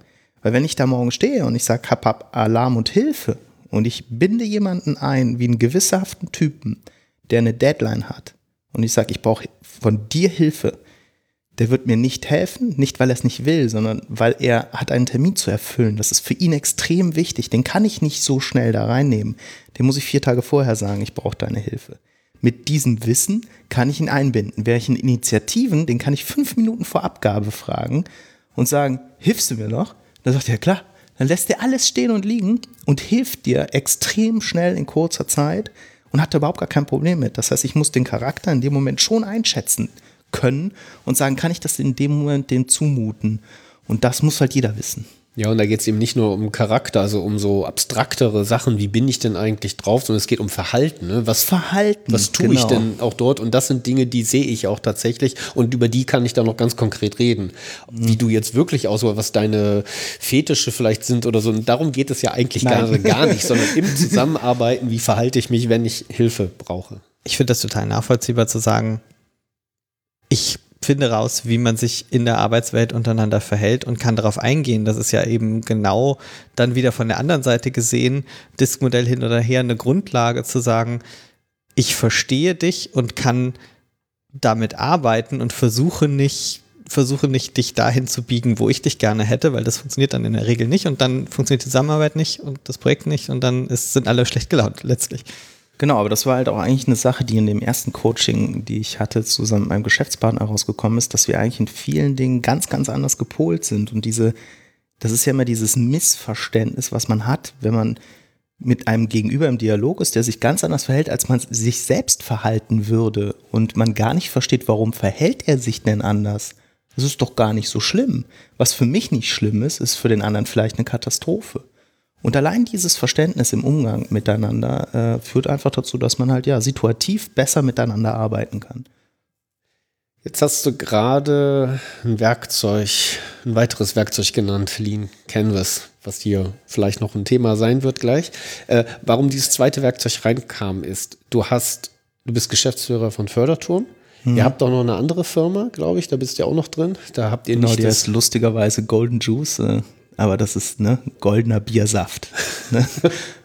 Ich wollte gerade noch auf die, noch eine andere Firma hinaus. ja, Golden Juice, ist, äh, Golden Juice ist die GmbH, die letztendlich dieses Produkt Cooling Cubes macht. Also die Kühlbox für 5 Liter Partyfässer. Äh, genau. Jetzt hast du noch eine. Ist es das eigentlich, was man als Geschäftsführer macht, wenn man endlich Zeit hat? Man gründet weitere Firmen? N nein. man spielt Golf. äh, jein. Aber auch das ist ja nicht irgendwie, das ist ja. Letztendlich gehört es ja dazu, dass ich leistungsfähig bin in der Zeit, wo der Kunde mich braucht. Und, und äh, wenn er mich nicht braucht, versuche ich meine Leistungsfähigkeit zu erhalten. Und wenn die dabei ist, zwei Stunden über den Golfplatz zu gehen und einen Ball zu schlagen, dann ist das gut. Und wenn es eine Stunde Joggen ist, ist es auch gut. Alles das, was dazu beiträgt, dass mein Kopf arbeiten kann, wenn der Kunde mich braucht. Ähm, Cooling Cubes äh, war so der Ansatz, dass wir, ja, vielleicht dadurch, dass so viel strukturiert und geordnet wurde, wir mittags uns hier mit zwei Freunden äh, ja, zum Mittagessen getroffen haben. Beides Unternehmer, beide irgendwie so im Dienstleistungssegment, so wie ich. Und dann saß man mittags, hat gequatscht. Am Anfang hat man über die Familie gequatscht und über die Freunde und was gerade mit Fußball und Autos ist. Und irgendwann haben wir gequatscht, dann auch beim gemeinschaftlichen Joggen, übrigens morgens um halb sieben, nicht christlich, aber da haben wir dann darüber geredet und gesagt, ach, wäre doch irgendwie cool, wenn wir doch irgendwie was zusammen machen. Und am Anfang war so, ja, meine Frau hat gerade ein Kind, also wir haben gerade ein Kind, da wäre doch irgendwie Kinderklamotten schön. Da habe ich gesagt, boah, ganz ehrlich, irgendwas mit Kinderklamotten, dafür opfer ich jetzt nicht meine Freizeit. das können andere machen. Also war die Idee, irgendwas zu machen, was irgendwie uns Spaß macht, ne, wo wir darauf Lust haben irgendwo und wo man sagt, so als Mann, ne, ist ja dann vielleicht auch noch ein anderes Thema, Gender Marketing, wo man sich gerne mit auseinandersetzt. Und dann war halt irgendwie dieser Tag, wo wir irgendwie alle zusammen so am Strand rumhingen und gesagt haben, jetzt ein eiskaltes Bier, am besten gezapft aus einem Fass.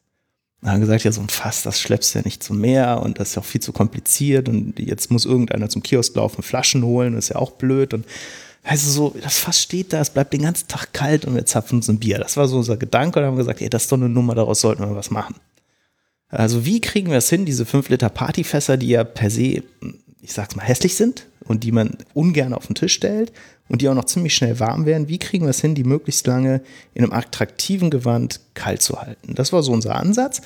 Und dann haben wir uns zusammengesetzt, wieder beim Mittagessen, und dann habe ich das Business Model Canvas mitgebracht. Und das sind so die Tools, die man so als Design-Marketeer irgendwie hat, auf den Tisch gelegt und habe gesagt: So, Leute, wenn wir was haben, dann müssen wir dieses Modell ausfüllen. Ne? ne? Und äh, nicht drüber nachgedacht, dass der eine Betriebswirt und der andere IT-Mensch ist äh, die mit Marketing nicht so viel zu tun hatten und die mich dann angeguckt haben, nachdem ich es erklärt habe, irgendwie mit dem Kopf genickt haben und wahrscheinlich gedacht haben, hau ab. haben sie mir nicht gesagt, weil wir ja Freunde sind. Äh, wir haben es aber dann nicht gemacht und es kam auch kein Feedback von denen.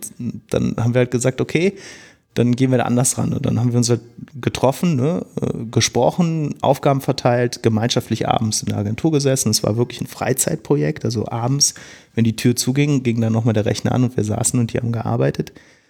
Und haben halt das Produkt entwickelt, das Design entwickelt, äh, alles, was so mit Produktion zu tun hat, organisiert und gemacht und rechtliche Themen. Für mich so als Agenturinhaber halt total spannend, mal ein Produkt zu haben tatsächlich hatte ich immer so Produktideen, aber ich brauchte auch Leute, die das mit mir zusammen auf die Straße bringen. Ich bin halt so ein Typ, der an der Stelle halt Initiative ist, der Produktideen hat, die dann auch irgendwo hinschreibt äh, und sie dann halt auch irgendwie da liegen lässt. Das heißt, ich brauche Leute an meiner Seite, jetzt sind wir ja fast wieder beim Bogen, ne, das Team. Ich brauche den Betriebswirt, der das betriebswirtschaftlich macht, weil er da Bock drauf hat und ich brauche den IT-Menschen, weil der Bock drauf hat äh, das dann technisch auch ins Laufen zu kriegen. Dann kann ich meine Fähigkeiten, Marketing, Design halt damit reinwerfen. Also haben wir gemerkt, das ist eigentlich ein gutes Team. Ja, und dann haben wir halt losgelegt, das Ding entwickelt, fast ad hoc noch ein Crowdfunding gemacht, was auch recht erfolgreich war. Haben jetzt äh, ein Jahr später das Produkt äh, im Markt, haben den Shop am Laufen, haben ganz viel gemacht und haben die ganze Zeit gesprudelt vor Ideen man könnte noch, mit dem Produkt kann man noch und man könnte das auch für Frauen und für, für Cocktails und man könnte das Ding bedrucken, bekleben, man könnte es stapeln, man kann ja alles mit unserem Produkt machen, was wir gemacht haben.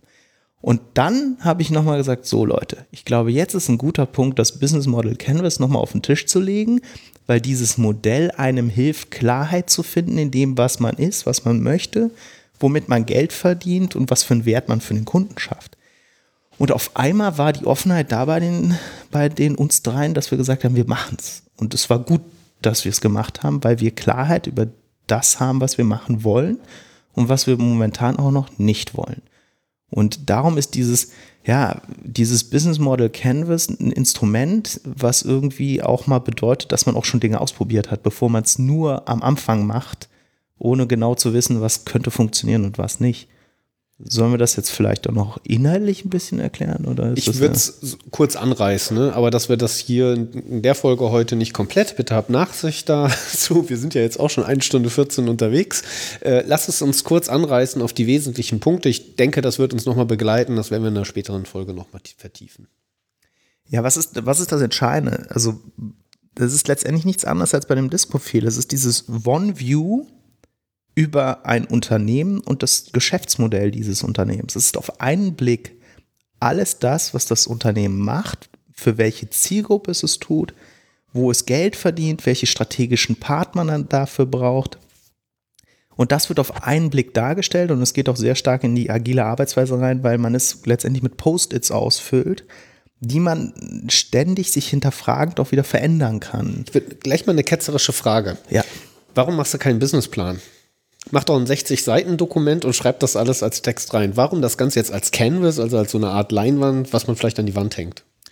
Das ist letztendlich der eine Blick auf das Ganze. Ne? Also das, was man ja versucht immer zu machen und zu sagen, mein Geschäftsmodell auf einen Blick und nicht auf 60 Seiten. Ich kann mit diesem Modell mein Geschäftsmodell innerhalb von 30 Sekunden einem Gegenüber erklären. Ne? Also 60 Seiten schaffen das nicht. Ne? Also das ist das digitale Nirvana, sind 60 Seiten irgendwo abgespeichert. Das visuell Hilfreiche, das Schnelle ist, so ein Businessmodell zu machen. Dazu gibt es übrigens bei YouTube super Filme, die das Ding erklären. Also da kann man halt wirklich mal durch vier, fünf Filme sich durchklicken. Aufwand 30 Minuten und dann hat man es gecheckt. Also das ist wirklich gut. Ja, werden wir sicherlich noch einen Link auch hinterlegen.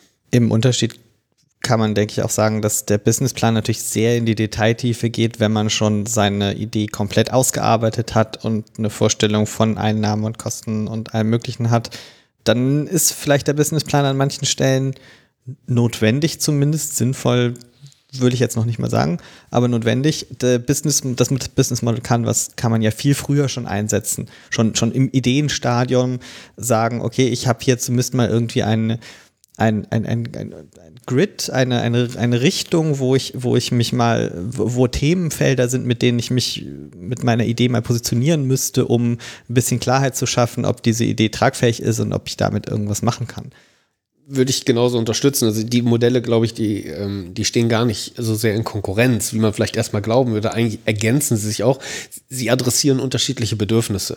Und wenn es beim Businessplan vielleicht primär dann darum geht, ein Dokument zu haben, aufgrund dessen Investoren sagen können, okay, wenn ihr das vorhabt, dann verstehe ich jetzt, dass ihr Summe X braucht und äh, da bin ich bereit mit zu investieren. Dann hat das, ist das, geht es ganz klar in Richtung Investoren. Eine Notwendigkeit, genau. Genau. Und wenn es beim Business Model Canvas geht es glaube ich, viel mehr darum, überhaupt zu schärfen, was ist das Produkt und was ist das auch alles nicht im ersten Schritt und es vielleicht auch zu orientieren an Bedürfnissen, an Kundenbedürfnissen. Also wofür soll das eigentlich gut sein? Dieses Produkt hat die Welt das gebraucht, diesen Cooling Cube? Natürlich. natürlich. Haben wir gerade gehört, natürlich. Was mache ich denn am Strand mit meinem Bier? Aber das scheint nicht eure erste Idee gewesen zu sein, oder wie weit kam das rein? So eine Art Marktanalyse. Ähm, da fehlt etwas, es gibt es nicht. Du hast es ja so gerade beschrieben. Es wäre doch cool, das und das zu haben. Könnte ich ja erstmal irgendwelche Kataloge gucken. Hat das nicht schon irgendeiner so ähnlich gebaut? Baue ich jetzt auch. Und mhm. wenn es das noch nicht gibt, zu überprüfen, wenn wie ihr jetzt eure Energie dort reinsteckt, ist das gut investierte Zeit oder nur ein Hobby oder war das gar nicht eure Fragestellung?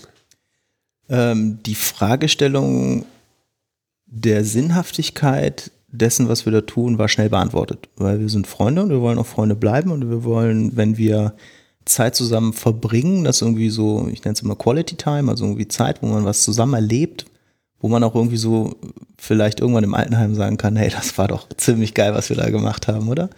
Also so, so eine Quality-Time-Geschichte und Freunde zu sein und was mal so auszuprobieren mit einem Produkt und daran zu lernen, ne, was, welche Facetten da auf einmal kommen.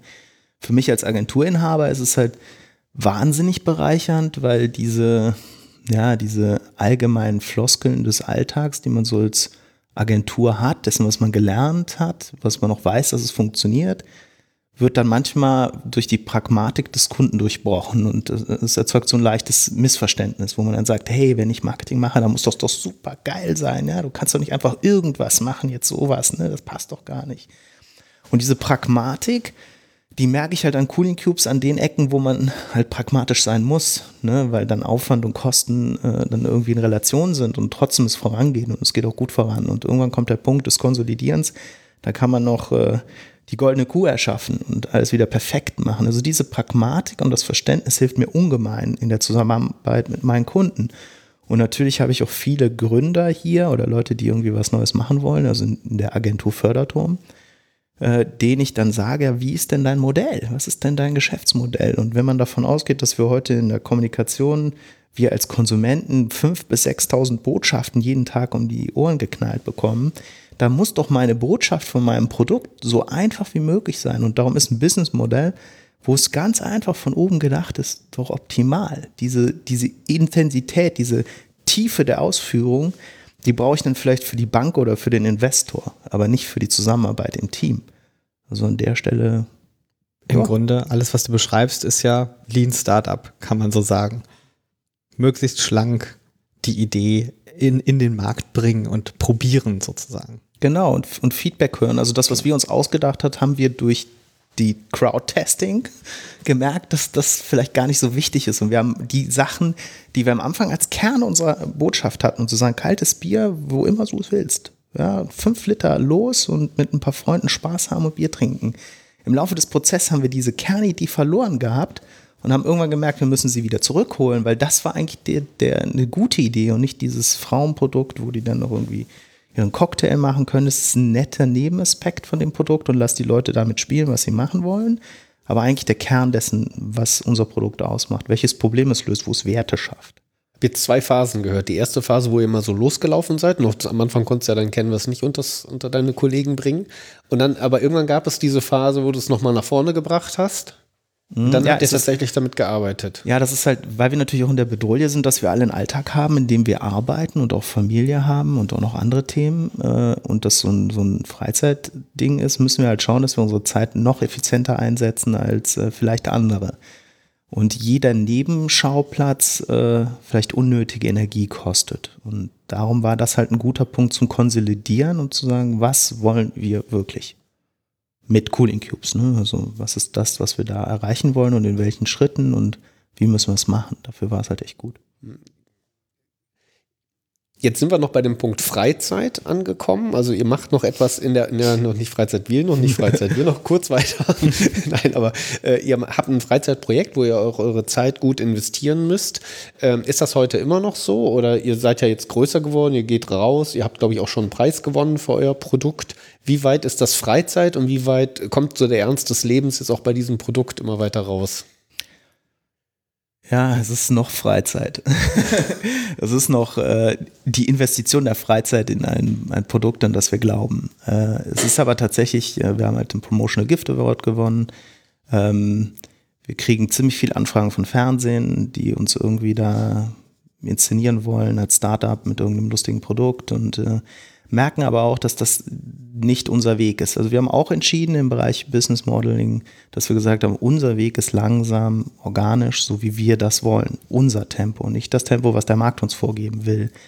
Wir wollen mit dem Produkt lernen, wir wollen Erfahrungen machen, wir wollen Kundenfeedback haben. Wir kriegen halt gerade so, so spannende Stories von Leuten, von Deutschen, die in Dänemark wohnen, eine Hochzeit machen wollen und im Sommer eine Gartenparty mit deutschem Bier machen wollen und die sagen, 5 Liter ist perfekt, aber das wird da total warm.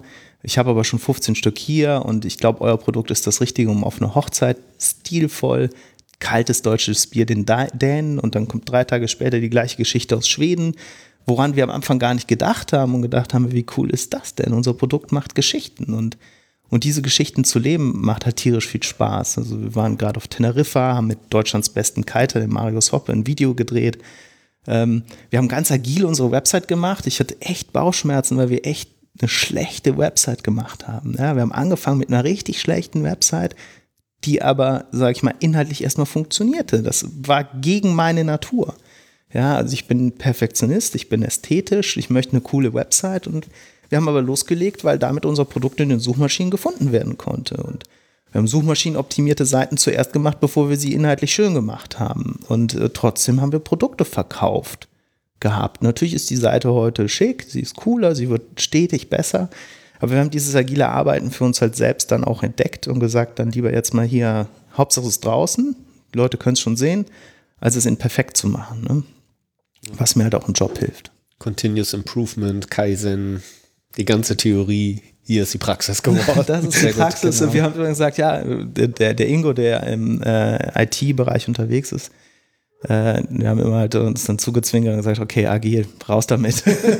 ja, auch wenn wir da manchmal andere Vorstellungen hätten von dem, wie wir es hätten machen können, aber äh, auch halt quasi, sind wir halt mal drei Tage nach Teneriffa geflogen, haben Video gedreht, äh, weil wir gesagt haben, okay, wir könnten jetzt zur Bank gehen, Geld holen, ein Studio bezahlen, was uns das aufnimmt, was natürlich auch in meinem Job eigentlich drinsteckt, das so zu tun. Nee, wir nehmen die Kamera, fahren los und probieren es mal aus. Und ist ganz cool geworden. Es ist immer eine Disziplinsache für einen selber, agil und, und lean am Ende zu arbeiten und zu sagen, hier setze ich die Grenze hier, so, so läuft es jetzt, das muss reichen. Das ist, glaube ich, für, für jeden immer ein, ein, ein Prozess und eine Arbeit, sich selber zu disziplinieren, zu sagen, stopp jetzt, das reicht an diesem Punkt. Ja, 70 bis 80 Prozent der, der, der Ergebnisqualität ist ja auch meistens schnell erreicht. Die letzten 30 sind die tödlichen, ja. Und da muss man jetzt auch mit dem Kunden, muss ich halt auch daran arbeiten und zu sagen, meine Vorstellungen sind meistens 100. Kunde äh, reichen dir 70, dann hast du wahrscheinlich auch noch 50 Prozent des Budgets einzusetzen. Ja, die letzten Prozent sind die, die teuer sind. Viel Abstimmung, viel Korrekturschleifen. Willst du sie? Brauchst du sie? Genau, man kann das immer leisten, aber will, will das auch, will man es auch bezahlen. Will der Gegenüber es auch. Genau. Ne? Ja. Das ist dann eigentlich, euer Ausblick ist dann auch, glaube ich, nach wie vor der Spaßfaktor oder da mit euch dreien was zu machen. Es hat euch geholfen, euch zu zu alignen, wollte ich sagen, also zusammenzubringen, dass ihr halt gemeinsam an einer Idee irgendwie arbeitet. Ihr könnt ja jetzt auch sagen, boah, Brauerei XY findet unser Produkt so geil. Wir verkaufen alle Rechte, Lizenzen, haben ganz viel Geld gemacht in kurzer Zeit und sind jetzt raus. Wäre das auch ein Modell? Nee, das ist nicht unser Modell. Also unser Modell ist, dass wir ständig, stetig miteinander an dem Ding weiterentwickeln wollen und natürlich auch äh, Learnings haben wollen. Also das Feedback ist, wow, wir haben wahnsinnig viel gelernt. Wir reden von anderthalb Jahren, von Produktidee bis fertiges Produkt im Markt mit Anfragen von TV, von Presse, von Bloggern, die darüber schreiben und wo du denkst, krass, und Leute aus Dänemark und Schweden. Also das ist halt irgendwie geil. Ähm, wenn ich jetzt so einen coolen Cube gerne hätte, mit so in Orange, mit so einem das perfekte Team drauf, bin ich bei dir da richtig? äh, ich glaube, wir müssen gleich mal. wenn, wir gleich wenn, ich hätte jetzt noch, wenn die Kamera aus ist, wenn der Ton aus ist, dann reden wir mal darüber. Ähm, tatsächlich sind wir gerade dabei beim Customizing, Customize Your Cube, Your Cube und äh, Momentan müssten wir es nur extern produzieren lassen, so ein Sticker, und das wollen wir jetzt in sehr kurzer Zeit gelöst haben, dass man in kurzer Zeit quasi auch über unsere Website hingehen kann und sagen kann, okay, ich möchte meinem Kumpel eine Freude machen und da ist halt ein nettes Gesicht, ein netter Spruch drauf und ich bringe ihm fünf Liter kaltes Bier mit zum Geburtstag, äh, selbst wenn der Geburtstag im Park stattfindet oder sonst wo. Ähm, das ist so der nächste Schritt. Das heißt, wenn unsere Hörer jetzt spontan durstig geworden sind, weil sie vielleicht abends diesen Podcast hören. Suchen noch eine gute Geschenkidee, bald wiederkommen auf eure Webseite. Also auf coolicubes.com äh, gibt es den jetzt schon zu kaufen und man kann auch selber was drauf machen. Äh, das ist ja nicht so das Thema. Alles klar, prima, super. Danke für den Tipp. Ja, ich glaube, wir müssen jetzt hier gleich im Anschluss weiterreden, aber ähm, vorher drücken wir hier noch auf die Stopp-Taste. Genau, ich würde vielleicht ganz kurz zum Abschluss, weil wir es nur, nur im Vorbeigehen erwähnt haben, Business Model Canvas äh, von der Firma Strategizer als äh, Creative Commons rausgebracht, kann man sich also einfach bei denen runterladen. Die haben auch tolle Bücher dazu gemacht, die lohnen sich auch, kann ich aus der Erfahrung sagen, habe ich schon benutzt. Ähm, aber das Material an sich ist frei verfügbar. Äh, und insofern gibt es davon eben auch viele Weiterentwicklungen. Wir haben vorhin den, den Lean Business äh, Canvas gehört, äh, was eben eine, eine Abwe Abwandlung, Weiterentwicklung davon ist. Da gibt es etliche von, ist ein Thema, mit dem man sich mal beschäftigen kann, wenn man eine tolle Idee hat oder auch einfach nur denkt, ich will das mal für mein Unternehmen anschauen. Prima. Ja, dann bleibt mir eigentlich nur noch zu sagen, hier Markus, vielen Dank, dass wir heute bei dir zu Gast sein durften. Also ich würde eigentlich gerne noch eine Minute unsere, unsere drei Geschichte von uns dreien noch mal kurz. Oh, ganz gerne. Ja, also okay, wir machen jetzt den Anhang auf. genau. Anhang B, Absatz C. Genau. Markus, was haben wir vergessen zu sagen? Nein, also ich, äh, ich habe die Woche noch irgendwie eine Mitarbeiterin erzählt. Also das, das, was wir ja eigentlich, wir drei hier machen, ist ja irgendwo ich, verdammt gutes Teamwork. Ne? Also wenn nochmal diese kurze Geschichte, Thomas und ich haben uns kennengelernt auf dem Agenturcamp, fanden uns irgendwie sympathisch und hatten ähnliche Themen. Ähm, dann kommt ihr mit eurer Podcast-Idee zu mir an einem Dienstagabend im Winter verregnet, äh, 18.30 Wir gehen zum Türken was essen. Ähm, in dem Moment lerne ich Christian erst kennen. Äh, genau. Äh, 18.30 Uhr, 19.15 Uhr, Bauch voll, äh, zurück in der Agentur. Wir haben alles, was wir so übereinander wissen mussten, kurz abgearbeitet. Äh, ich glaube, anderthalb Stunden später hatten wir das, den Podcast-Scribble fertig, wie das Ding zu laufen hat. Haben wir dann auch gesagt, okay, mach mal direkt noch Mockups, weil es ist ja noch nicht 11 Uhr. Und, äh, und um 22.30 Uhr sind wir rausgegangen mit äh, ja, Wireframes fast fertigen ja. äh, Wireframes wie das Ding zu laufen hat und ihr wusstet, welche kleinen Aufgaben ihr noch zu erfüllen habt und äh, dann waren wir total happy, weil uns eine Last abgenommen war.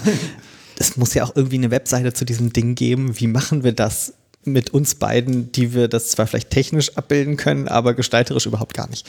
Ja, und äh, da fand ich halt so wirklich diese, diesen Ansatz, äh, das perfekte Team oder äh, ein gutes Teamwork mit unterschiedlichen Charakteren, äh, wie wir das da in kurzer Zeit zusammengebaut haben. Und so ist es ja auch eigentlich heute live. Wir haben noch ein bisschen Design und ein bisschen Glitzer drüber gemacht und genau. ein kleines Logo gemacht, aber auch äh, maximal agil mit verhältnismäßig geringem Aufwand auch für mich äh, als Mensch und als Agentur, wo ich vorgedacht habe, oh Gott, hänge ich jetzt wochenlang in so einem Prozess mit drin, das geht eigentlich nicht, kann ich eigentlich nicht. Aber wir haben ein Top-Ergebnis in kurzer Zeit gekriegt und ja. das äh, finde ich halt auch das ist fantastisch, sind wir auch super res happy mit. Respektabel, die ganze Runde noch. Wir sind total happy damit. Da möchte ich noch eine, eins erwähnen, nämlich, wo du gerade über ja, ich sag mal, Perfektionierung gesprochen hast. Ne? Wann ist so der Punkt, wo geht man dann da wirklich raus? Ich fand den Hinweis von dir gerade ganz wichtig zu sagen, eine Webseite, die muss ja auch etwas erfüllen. Die muss mhm. irgendwie was funktionieren. Ne? Und also du als Designer gehst mit einer Website raus, wo du denkst, das ist eigentlich nicht mein Ding, aber sie soll ja, wir wollen ja gefunden werden, so mit unseren Produkten. Und so hatten wir an vielen Stellen innerhalb des Podcasts auch so diese Frage, wann gehen wir eigentlich damit raus, wann wartet man noch so damit? Wir haben auch noch Sachen bei uns an der Website, wo wir gern funktional noch mehr Sachen machen wollen. Es gibt ja immer ein Mehr, aber der eigentliche Zweck ist erreicht. Wir haben ein Feed, äh, die Sachen sind dort, wir sind in iTunes erstmal in dem wichtigsten Podcast-Verzeichnis Verzeichnis so mit da drin. Auch zu unserem Format. Im Moment haben wir hier so ein Interviewformat. Wir führen live unsere Interviews. Finden, ich finde es auch mal ganz wichtig hier so, ne, Markus, wir so vis-à-vis. -vis. Also an, an so einem Tisch gemeinsam so zu arbeiten. Das wollen wir uns weiter äh, beibehalten. Nichtsdestotrotz denken wir über neue Formate nach oder wie können wir auch äh, anders noch mit Tönen und Klängen und so weiter umgehen. Also ich hoffe, es bleibt auch zukünftig spannend bei dem, was wir hier machen. Aber der Punkt, äh, wir bra man braucht auch ein gewisses Equipment, aber eine gewisse Grundausstattung. Auch da kann man immer mehr machen, aber wir haben, glaube ich, genug, um erstmal einen vernünftigen äh, Ton machen zu können. Und ab dann geht die Reise los. Ne? Also man muss auch diesen Startpunkt, glaube ich, finden und dann ja durch das Tun das, und ins Gespräch und durchs Machen halt sich weiterzuentwickeln macht ihr einfach so ein Podcast-Model Canvas draus. Ja, wo euch das, ist das, oder? wo also, euch das selbst definiert, weil es ist ja, denke ich, auch irgendwie ein Social-Projekt, was ihr da macht und zumindest jetzt Absolut, Momentan. wo wir gerade bei der Introspektion äh, Introspektive sind. Das ist ja genau das, was wir gemacht haben. Wir haben, wir haben uns ja auch, Thomas und ich, mehr, mehr zufällig darüber unterhalten, dass es ja so, so Podcasts gibt und dass, dass Agil und Teams ja schon Themen sind, über die wir uns einfach viel unterhalten haben. Und dann kam mir die Idee, ja, einen Podcast machen wäre ja mal ein spannendes Projekt. Einfach nur so. Wir sind keine erfahrenen Podcaster und sind eben genauso daran gegangen und haben gesagt, okay, was müssen wir machen? Technik muss geklärt sein. Irgendwas, diese ganze Geschichte, Webseite, das, das Ding in den Markt bringen, in Anführungszeichen, an die Leute bringen, ist wichtig. Und so haben wir gestartet und dann Gesprächspartner gesucht und dann einfach mal losgelegt. Insofern ist es natürlich für uns auch eine Entwicklungsgeschichte, die lange nicht zu Ende ist, bei der sich sicherlich noch mal viel tun wird, solange wir das Projekt weiterführen. Ja, das ist immer der aktuelle Stand, den wir hier gerade halt haben. Und alles kannst du besser machen, immer wieder kannst du dich äh, verbessern. Und ich glaube, das ist eigentlich auch unser Antrieb. Immer wieder so ein bisschen besser zu sein, immer wieder noch etwas zu lernen, sich neue Themen zu erschließen genau. und weiter reinzugehen. Das ist unser aktuelles Wissen, das ist unser aktueller Podcast. Und wir haben auf jeden Fall Bock, das Projekt noch weiter zu treiben. Ja, und für heute bin ich trotzdem nochmal, um den Schluss wieder einzuleiten, happy, dass wir hier bei dir sein können, Markus, dass äh, du uns hier ja, ein paar Einblicke, echte Einblicke gegeben hast, wie ihr so als Agentur arbeitet. Ähm, ein paar Agenturen kenne ich ja auch schon, aber das habe ich jetzt so auch noch nicht in, in der Form erlebt und ich finde es sehr inspirierend und es sind viele Aspekte drin, die man so mitnehmen kann. Und was wir hier auch sehen, was ich auch nochmal wichtig finde, ist, wir sehen ja die großen Theorien da draußen und äh, wir sprechen ja von Scrum die ganze Zeit, weil das nun mal das die Sau ist, die gerade durchs Dorf getrieben wird. Aber man kann ganz schön sehen, wie, wie ihr euren Weg findet und wie der dann auch mal abweicht. Weil er muss nicht so funktionieren, dass der Scrum Guide optimal durchgeführt ist, sondern er muss so funktionieren, dass ihr damit halt gut klarkommt, dass ihr euren Weg findet. Und bei jeder Theorie, die ich appliziere auf mein, mein Business, muss mir ja schon klar sein, was will ich denn eigentlich erreichen und was hilft mir immer noch am besten, damit ich mein Ziel erreiche. Und das sind vielleicht so Leuchttürme und Wegmarken, an denen kann ich mich Wenn's orientieren. Fördertürme. Ja, nee, nee. aber dann gibt es noch diese echten Fördertürme da draußen, wo halt, ja, wo gearbeitet wird. Ja, gut, man darf ja eins nicht vergessen, Förderturm ist jetzt nicht eine, eine, eine Online-Agentur, die sich sehr stark stark anhand der Softwareentwicklung entlang hangelt, ne? sondern wir haben halt wirklich dieses Thema von Branding über Corporate Design mhm. bis zur Website. Und das heißt, wir, wir haben auch andere Bedürfnisse, als es jetzt eine reine Softwareentwicklung hat, die es mit Scrum machen könnte, sondern wir müssen Modelle so nutzen, dass sie uns helfen und äh, dann dementsprechend anpassen. Natürlich haben wir auch in, in Webprojekten ich würde mal sagen, klassisch Scrum ist jetzt äh, überzogen, weil so klassisch kann das gar nicht sein. Aber wir haben halt natürlich so einen Scrum-Kanban-Mix-up, äh, den wir gemacht haben, um auch da äh, reaktionsfähig zu sein und, und gute Ergebnisse zu bringen in kurzer Zeit, klar wichtiger agiler Punkt, ne? Inspect and adapt. Also mhm. Agilität ist nicht gleich Scrum. Da begegnen sie vielen, die sich noch nicht so damit beschäftigt haben. Für die fällt das dann gleich irgendwo zusammen. Aber Agilität ist auch eine Art zu denken, reinzuschauen, was habe ich das, darüber zu reden, zu reflektieren und dann zu gucken, was mache ich denn hier eigentlich besser, verbessere ich. Es ist nicht Spontanität, sondern im Gegenteil, sich viele Prozesse sehr bewusst machen und auf einer klaren ja, Datenlage neue Entscheidungen zu treffen und seine eigenen Entscheidungen, seine eigenen Wege dann. Bewusst finden. ist genau das Stichwort. Ne? Bewusst eine Entscheidung für einen, einen Weg und einen, einen Prozess ist ja dein Thema auch zu finden, anstatt ich mach's einfach mal so.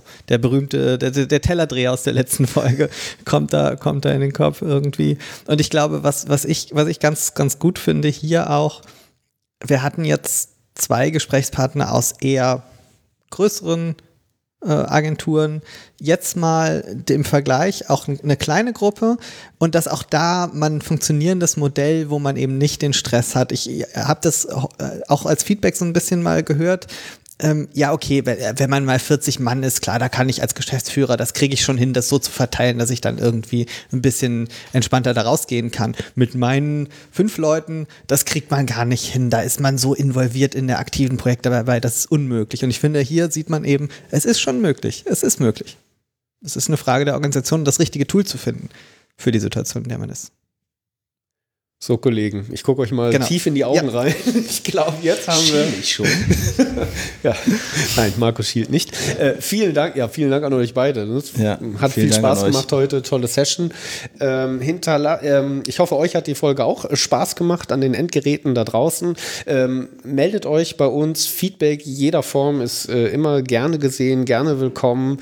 Ähm, ist ein wichtiges Mittel, auch mit euch in Kontakt zu treten, ja, damit auch wir besser werden und lernen ne? was haben wir vielleicht gut gemacht, wussten es gar nicht, was haben wir vielleicht auch schlecht gemacht, haben uns aber gut gedacht, aber noch nicht so rübergebracht, weil wir wollen uns ja auch äh, permanent verbessern. verbessern. Ich glaube, das, das war gerade das Schlusswort, ne? Genau. Arm. Macht's gut, bis zum nächsten Mal. Danke. Ciao.